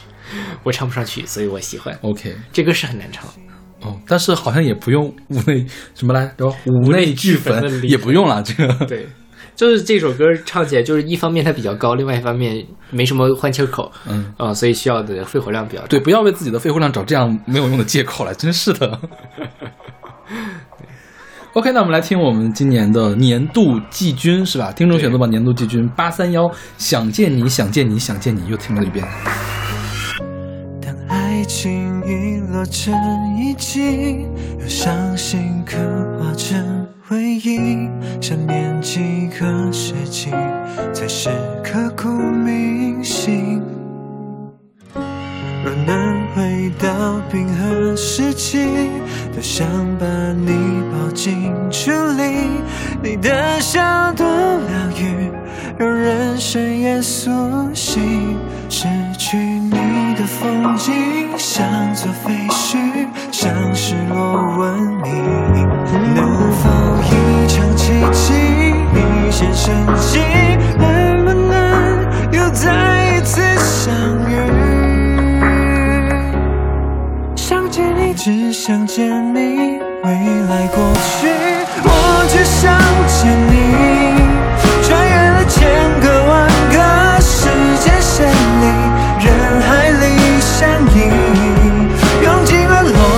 心机，推理爱情。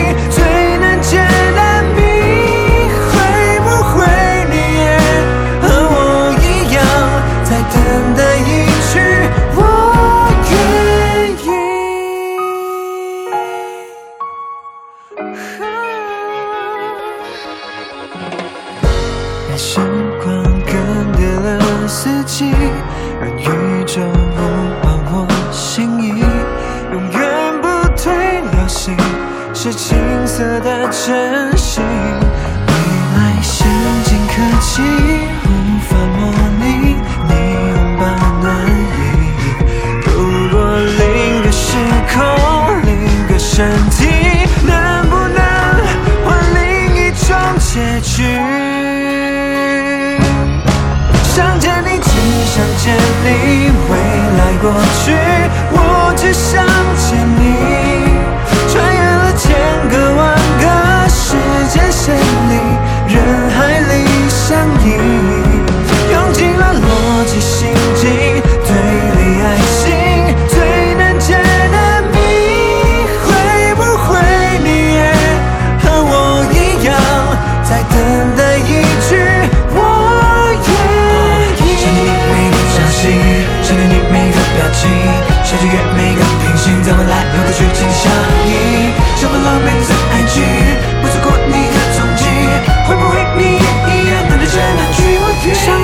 只想见你，未来过去，我只想见你，穿越了千个万个时间线里，人海里相依。用尽了逻辑心机，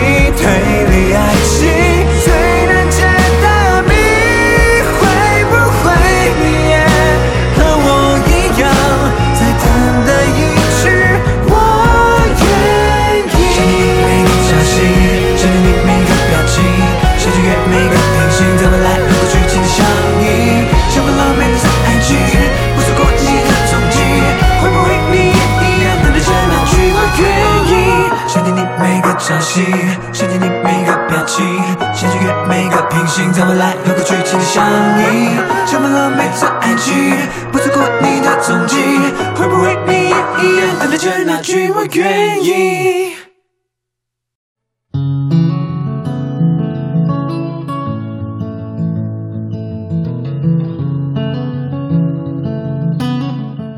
听众选择榜的年度亚军是来自郑兴的《过于喧嚣的孤独》，是出自他2020年的专辑《眼泪博物馆》。这首歌也是在我们两个的嗯年终榜里面排名第十，这应该是唯一一个我们的前二十和听众选择榜重合的歌。嗯对。然后呢跟？听众版的前十重合的。对对对对其实十十一到二十还有我们的前二十的专辑，是的，还有万芳那本专辑。对对对，是剧透了。嗯，然后那个没有人在意。对，到时候我们就在那个呃那里，就是我们后来后面的这个马上音乐榜的节目里面就不不再放这首歌了。嗯哼对，然后勺子老师在他的四百三十一张专辑里面排名是第二十名，我在我的第二百二我的二百四十六张专辑里面排名第十二名，都是非常靠前的名次。嗯对。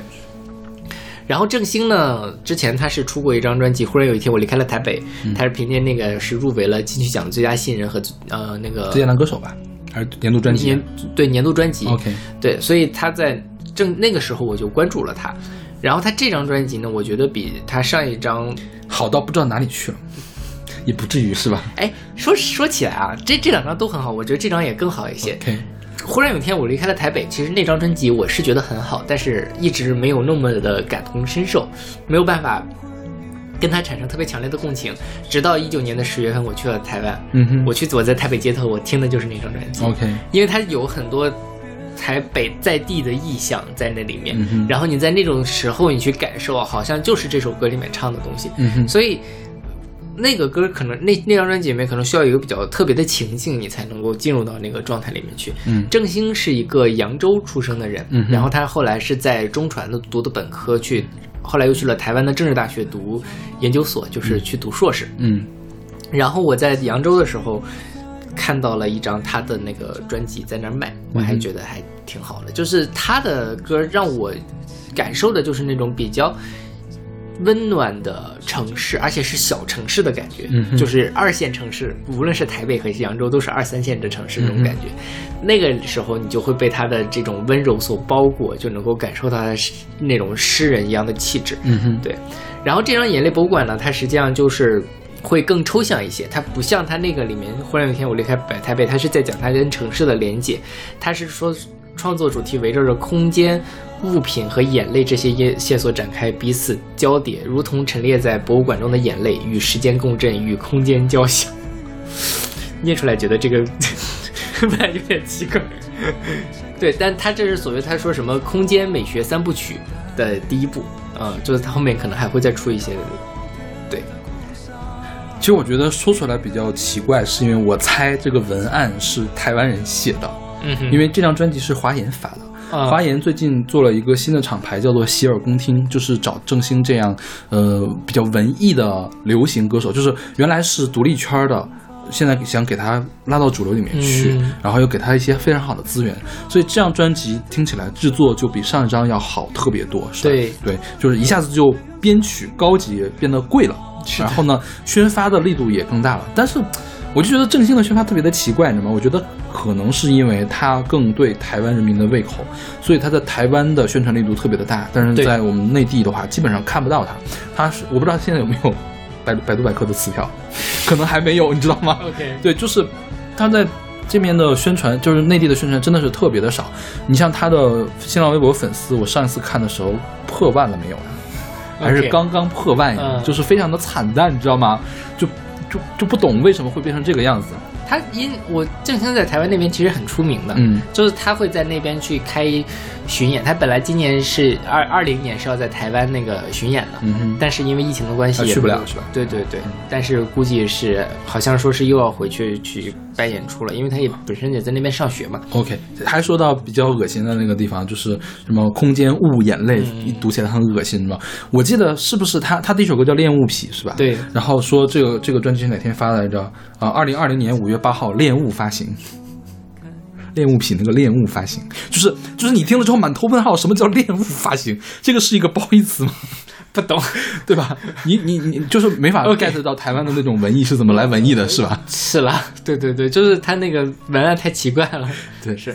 然后这张专辑其实那个阵容其实蛮强大的，嗯然后它里面是有一首歌是跟 Hush 合唱的，对，阳台，嗯。对，是跟柯敏勋合唱。柯敏勋呢，我觉得就是新一代的陈绮贞，啊她的声音特别像陈绮贞，对她的专辑也特别像陈绮贞。对对，虽然好像还是没有陈绮贞做的好，是的悄悄的说，嗯，然后呢，哦，其我其实有点好奇，你为什么没有选《阳台》那首歌因为我更喜欢这首歌啊。？OK，你不觉得这首歌更好听吗？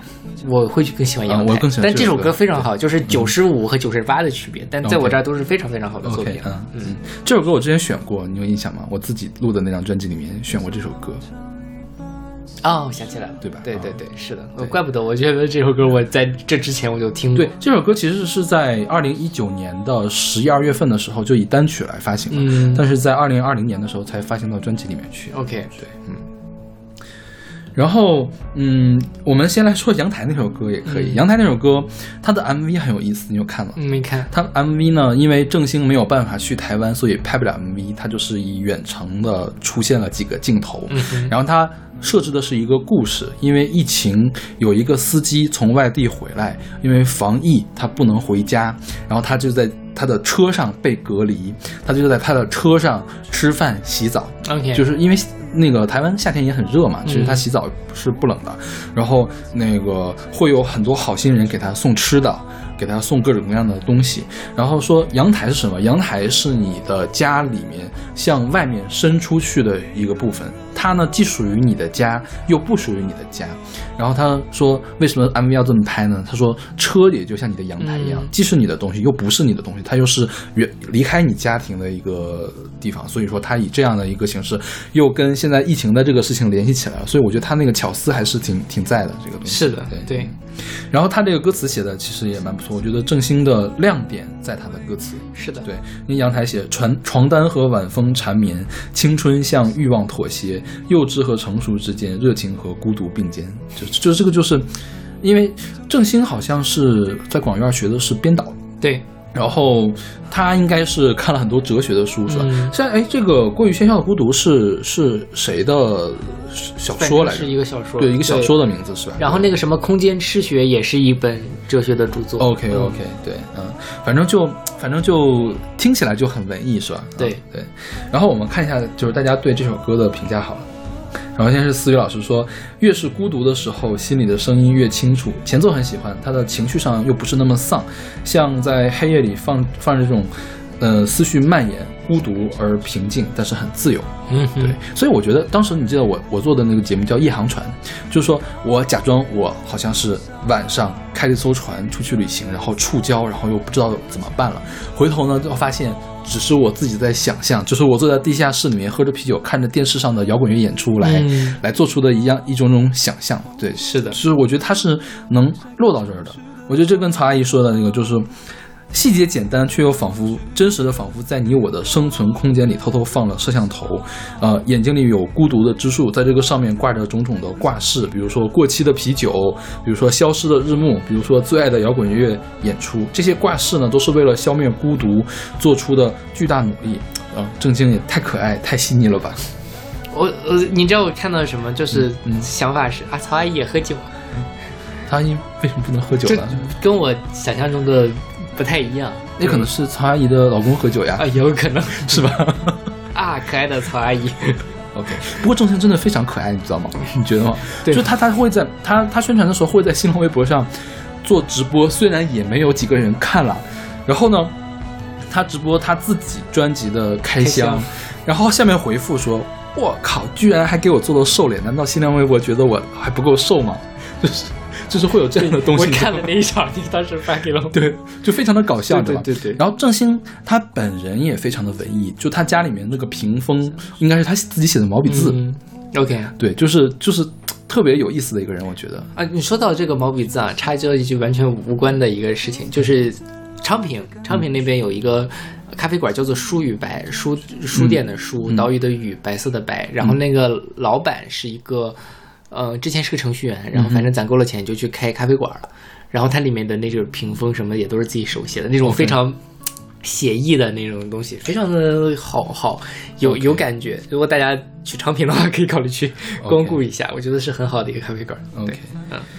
然后贤坤老师说，给人一种不寂寞的孤独感，让人重身浑全身上下充满了舒适。对，我觉得郑兴是让人感觉到舒适的人，舒服，对对，听他歌非常的舒服。对嗯，然后小杰老师说，听了这首歌，仿佛就去到了一个没有黑夜的地方和一个没有告别的故乡。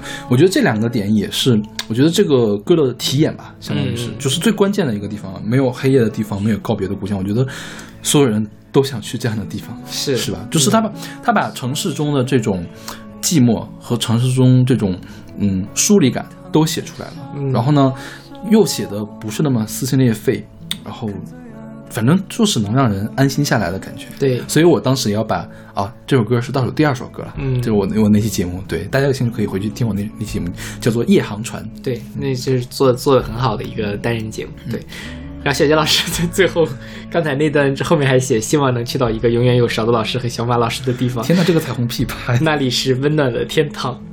天呐！我们会努力的啦，我们会努力一直把这个节目做下去的。OK，然后然后我再说点，就是我最后只给他排到了二十名，嗯你知道为什么吗？为什么就是我觉得郑兴的专辑还是有很多不足的地方。嗯我觉得他最大的不足的地方就是他旋律写的不好，他的旋律写的很平。嗯哼，他的为什么第一张专辑大家都没有那么喜欢，就是因为你那么平的一个旋律，再用那么平的一个编曲就没法听，听起来就像。呃当然，他歌词写的很好。如果歌词再烂一点的话，那根本就是呃那个就是叫什么呀？五道营胡同某不知名小破酒吧里面周四下午的一个民谣歌手在那唱歌一样。OK，我懂你的感觉。小老师误入过这种奇怪的演出现场。而且你你去唱一下郑兴的歌，你就会发现他的旋律真的不是那种，嗯，一般意义上好听的旋律。就就我我觉得对我来说就不是好听的旋律。嗯哼他之所以能这么打动人，当然我觉得它这张旋律比上一张有进步的，是的有进步的，对对对但是还是不够好。就是你会发现它这个地方怎么会这么生硬的转折了一下去，包括这首过于喧嚣的孤独也是。但是由于它后面的编曲，让他这个意境非常好。另外，郑兴的声音特别好，嗯，对我觉得郑兴声音，呃，也是在这首歌做的时候，他有那个后幕后的花絮嘛，制作人就说了，说郑兴他虽然是一个唱民谣的人，但是对于制作人来说，他更像一个美声歌手，嗯就是他的声音很。你你听起来很圆润，但又不油腻，，OK，就是就是那样的感觉。所以郑兴的歌词、郑兴的声音给他加了很多的分，然后呢，再加上这张专辑，华研给他很多的资源，让他去用一个比较好的制作来制作它。然后另外所有的 MV 拍的都很棒，嗯就是已经出了的 MV 拍的都很棒，都是有故事的那种 MV。嗯所以就让他整个专辑都往上提升了一个。但是我还是希望，就是郑兴的旋律可以写得更好一点就好了。就是真的是你给你你换一编曲，就换一个普通的 demo 带的话，可能就没法听了。，OK，嗯，对，我倒没有你那么严格了，我觉得它旋律尚可，嗯哼就是有些有几首歌我还是会自己哼出来的，嗯就是我觉得还是能够记到的。但是你反过来讲，第一张专辑我自己能想到很多的歌名，但他怎么唱的我就不记得了。因为我就是他不是扬州嘛，他不是唱了一首《扬州慢》嘛，对，我去听了 MV，哇，哦，原来郑之前郑山的歌这么难听吗？因为我是很吃旋律的一个人，嗯就是当你的旋律做的不够好的时候，你其他的某一个方面一定要特别的好，才能掩盖住我对你这个旋律的这种不喜欢。对、嗯对，所以说他的第一张专辑明显就达不到那样的情况。当然，第二张专辑有了更好的平台之后，就做得更加的好。是的，而而且我觉得可能跟我更了解郑兴这个人也有关系。就是如果你完全不了解郑兴是什么样的人的话，你上来就去听第一张专辑，可能也会有一些莫名其妙。对而且郑兴这个人这个名字其实好听，听起来就好像。有一点点平平常常的，是的然后他第二张专辑叫《忽然有一天我离开了台北》，我在想这个人是不是在模仿李志？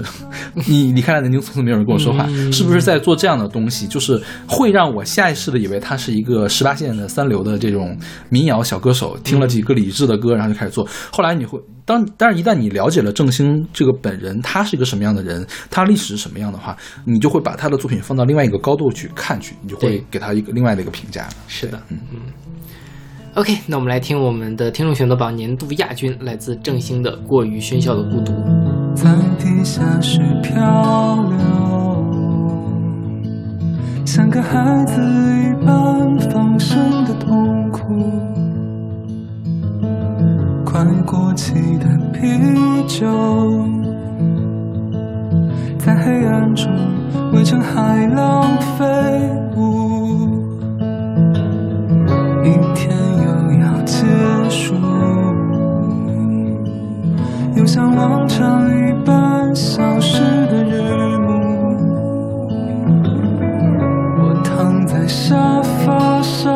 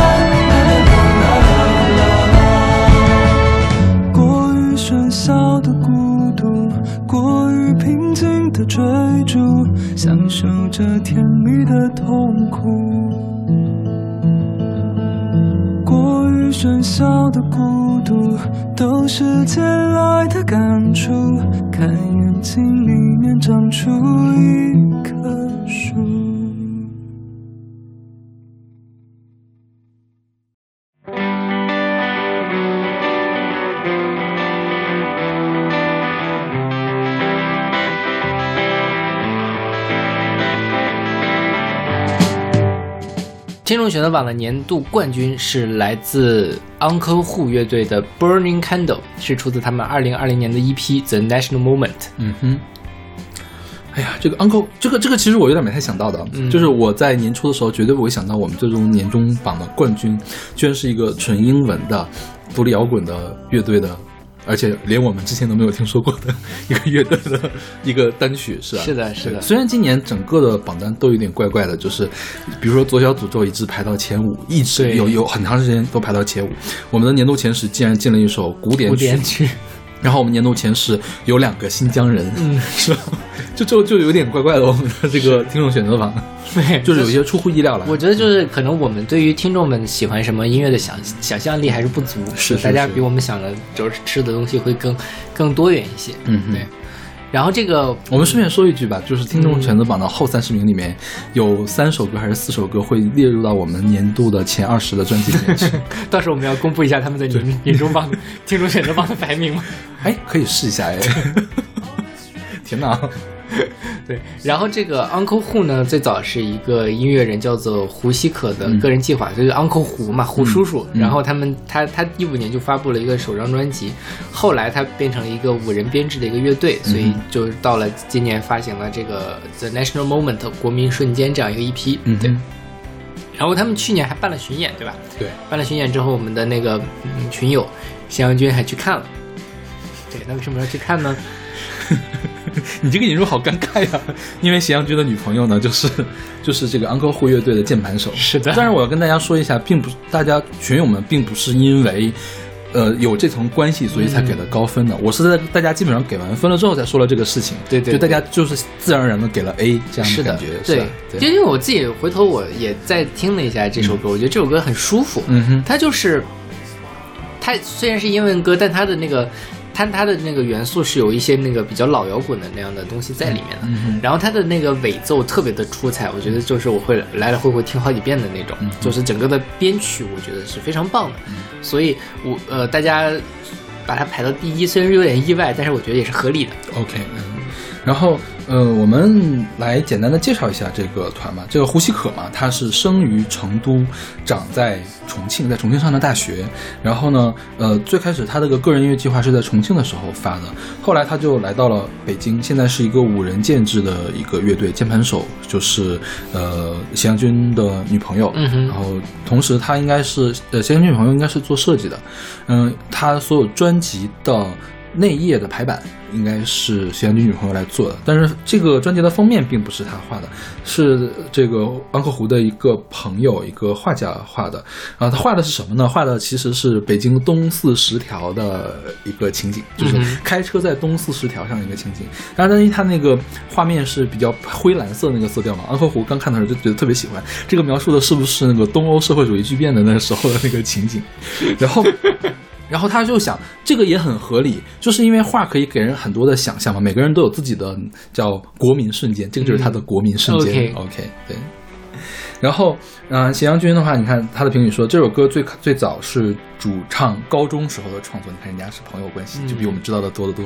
然后最开始录制的版本，还有上张专辑的版本，都是以木吉他为主，轻快跳跃，充满青春的气息。那这次是全乐队的版本，编曲更加丰富，摇滚，速度也降了下来，歌词也改了些许，整体上更加成熟厚重一些。三个版本反复映照着年少年成长的轨迹，欢快呃悦耳的欢快则一直在。嗯嗯，对对。我，我其实我没有去听他前两个版本，我还挺想知道他那个什么，因为我觉得这首歌的编曲很好，我想知道他之前的编曲是什么。OK，对，请小马老师多来群里面看一看了。当当时我们就讨论这个问题了。哦，最近我去年实在太忙了，嗯，真的是理解理解理解，嗯。理解呢，嗯。然后圣诞雪人说这首歌给人自由、舒适、放松的感觉。然后贤坤也说这首歌如果有 MV 的话，应该是用了很多暖色的动画片，就它给人的感觉就是舒服。但舒服又不是说他在讨好你的那种舒服。对对，就有些东西你听着舒服是觉得他想要让你变得舒服，但这首歌我觉得是由内而外的那样的那个气质传达给你，是这种舒服的、温暖的那种青春的感觉。嗯，对。OK，我觉得他这个舒服主要是因为他的风格导致的，嗯就是他这个风格就比较像，呃，就是民谣刚开始变成民谣摇滚的时候那种感觉。对对对，是我最开始听的时候想的是 Beatles 啊，是有的。Beatles 很多歌是这样的感觉，是吧？像阿丽老师说的话，他这个复古松弛的吉他演奏和和声，让人想到的是英国乐队 Teenage Fan Club。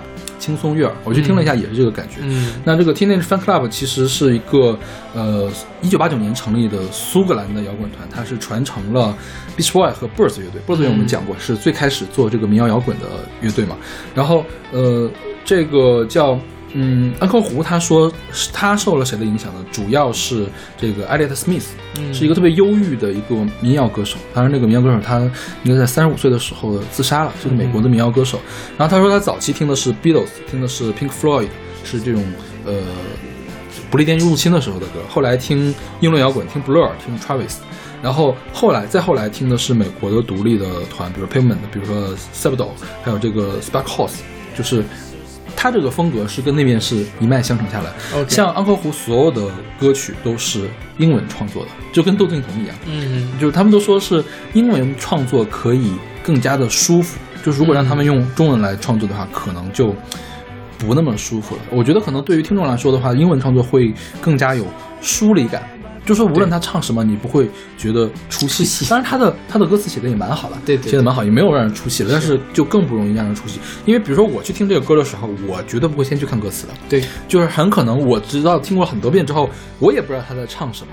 我更直观的是一个呃感受，即便他唱了歌词，他他的人生会给我一种感受，但是他的内容并没有我感受。对。我，我得到的是一种印象的这样的感觉，对，这样的是。感觉是非常好的。对，嗯，然后，呃，这个 胡西可他们还参加了，就是胡西可本人参加了另外一张专辑，叫《Who》，这个广州的一个乐队的一个专辑来制作，我也听了。哦，是他呀？对啊，不，不是他，不是他，他参参与了制作，OK，但是他并不是那个乐队里的人，OK，啊，然后。我不知道你，你好像没给他排名。我听了，我听了一半对对对。然后我当时是一百三十六名，呃，就是以我四百三十一张唱片排了一百三十六名，对，大概也是我这张专辑差不多也是这个位置。我没有排的特别的高，因为我主要就是因为我没有仔细仔细的去看他的歌词，我没有仔细的去看他想要讲什么。对，就是如果说我花更多的时间去看的话，可能排名会更高。因为今年我觉得我听专辑也是陷入了另外一个怎么说呢？呃，境地吧，就是说听了很多专辑，但是有的专辑还是嚼得不够大，不够透。对，是的，对，就是就是因为你把它嚼透，跟你听的数目这个事儿是一个反比。呃，怎么说有有隔阂的一个东西吧？对，就是你想比如说你最后一年你想排出一个榜单来，你首先要有足够的数量。但是呢，我觉得现在对我来说，泛听三遍，就是泛泛的去听三遍，嗯已经是我的极限了。我不可能再给一张专辑更多的时间，除非这张专辑我特别的喜欢，比如说嗯郑兴的专辑，我是会给他那种精读的机会的。嗯就像大多数的专辑，我不会给他这样的机会，嗯就除非是哪儿哪个地方触动到我了，我可能会去专门的去听他一首歌。对，但是多数专辑都没有这样的，所以说我觉得我们就是我们马上要给大家放的那个榜，大家也不用特别在意，就是没有什么权威性的，就无非就是大家推荐一些我们喜欢的音乐。对的，就是我们喜欢而已。对就是今天给大家推荐的所有东西也是，大家千万不要觉得所谓什么什么榜是它排到第一就会因为它好，它没有上榜就因为它不好，不是这么回事儿的。这个榜只是显示了。我们群里面那四十九位朋友，这六千多个打分的一个结果，无非就是他喜欢不喜欢。因为我们给大家提供的选项是 A，嗯太喜欢了要加进播放列表；B 很喜欢的可以听听；C 喜欢呃就是还可以，但是也没有必要特意找他去听；D 不太好，有失水准；E 赶快切割，我不要听了。就是这个 A B C D E 来排下来，就没有说它好还是不好，只是喜欢和不喜欢。大家千万千万要记住这点，是非常主观的一个排行榜。是的，对，对我不是我们求生欲强啊，就我觉得我要保护一下参与投票的这些我们的听友们，对这个不要大家不要让他们担上了什么奇奇怪怪的这种责任什么的。我我觉得是这样，就是嗯，因为年底的时候，其实各个大家都在出榜单嘛，嗯就是二零二零年，你就会发现每个人评的都不一样。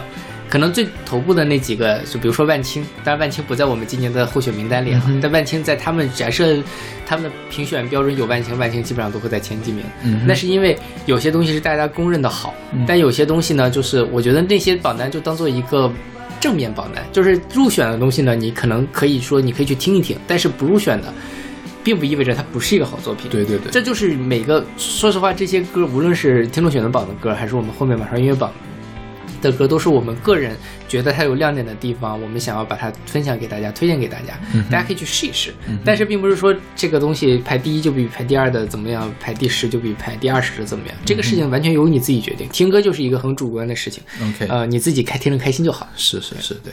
对，我还差一个评语没有说，是次光老师给的评语是：开头的键吉他就抓住了本人的木耳朵。虽然歌名叫 Burning Candle，但是在我的旋律在我脑子里面的画面，像像王若琳翻唱的 Wild World 的 MV 一样，荒野与公路愉快而 easy。嗯，对，就是还是那种轻松的感觉嘛。是的，对对，嗯，希望大家听歌也是这么轻松了，愉悦而 easy。对对。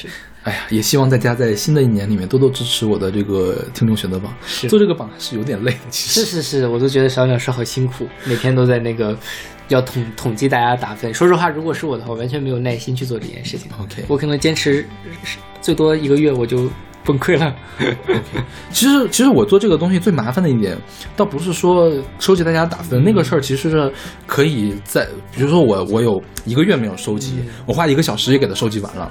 比较麻烦的是，是我来确定我到底要放哪首歌。啊像年初的时候就会歌荒，嗯因为没听那么多歌，就就会把所有阿猫阿阿狗都放上去。到年底的时候，哎呀，还有二十天了。我还有五十首歌没给大家听，你说我怎么选？对就是就是非常的困扰。我也跟小马老师讨论过这个问题。对，是的，对，这阿猫阿狗的很有趣了。对，就是我真的觉得 有机会可以做什么听众选择榜，大家最不喜欢的十首单曲给大家放 弃，好像也没有这个必要吧。挺有挺有。关键是最不喜欢的十首单曲吧，有的是我也不喜欢的，嗯有的是我们非常喜欢的。对啊、所以就比如说假假条，对对对。假条在我们一会儿这个过两天，我过两周我们还会再给大家介绍假条。比如说小老虎，对对对。OK，那我们这期的那个听众选择榜，二零二零听众选择榜就为大家放送到这里，然后希望大家能够期待一下我们接下来的那个马声音乐榜，二零二零年的那个华语音乐年度榜单。嗯嗯，OK，那我们下期再见。下期再见。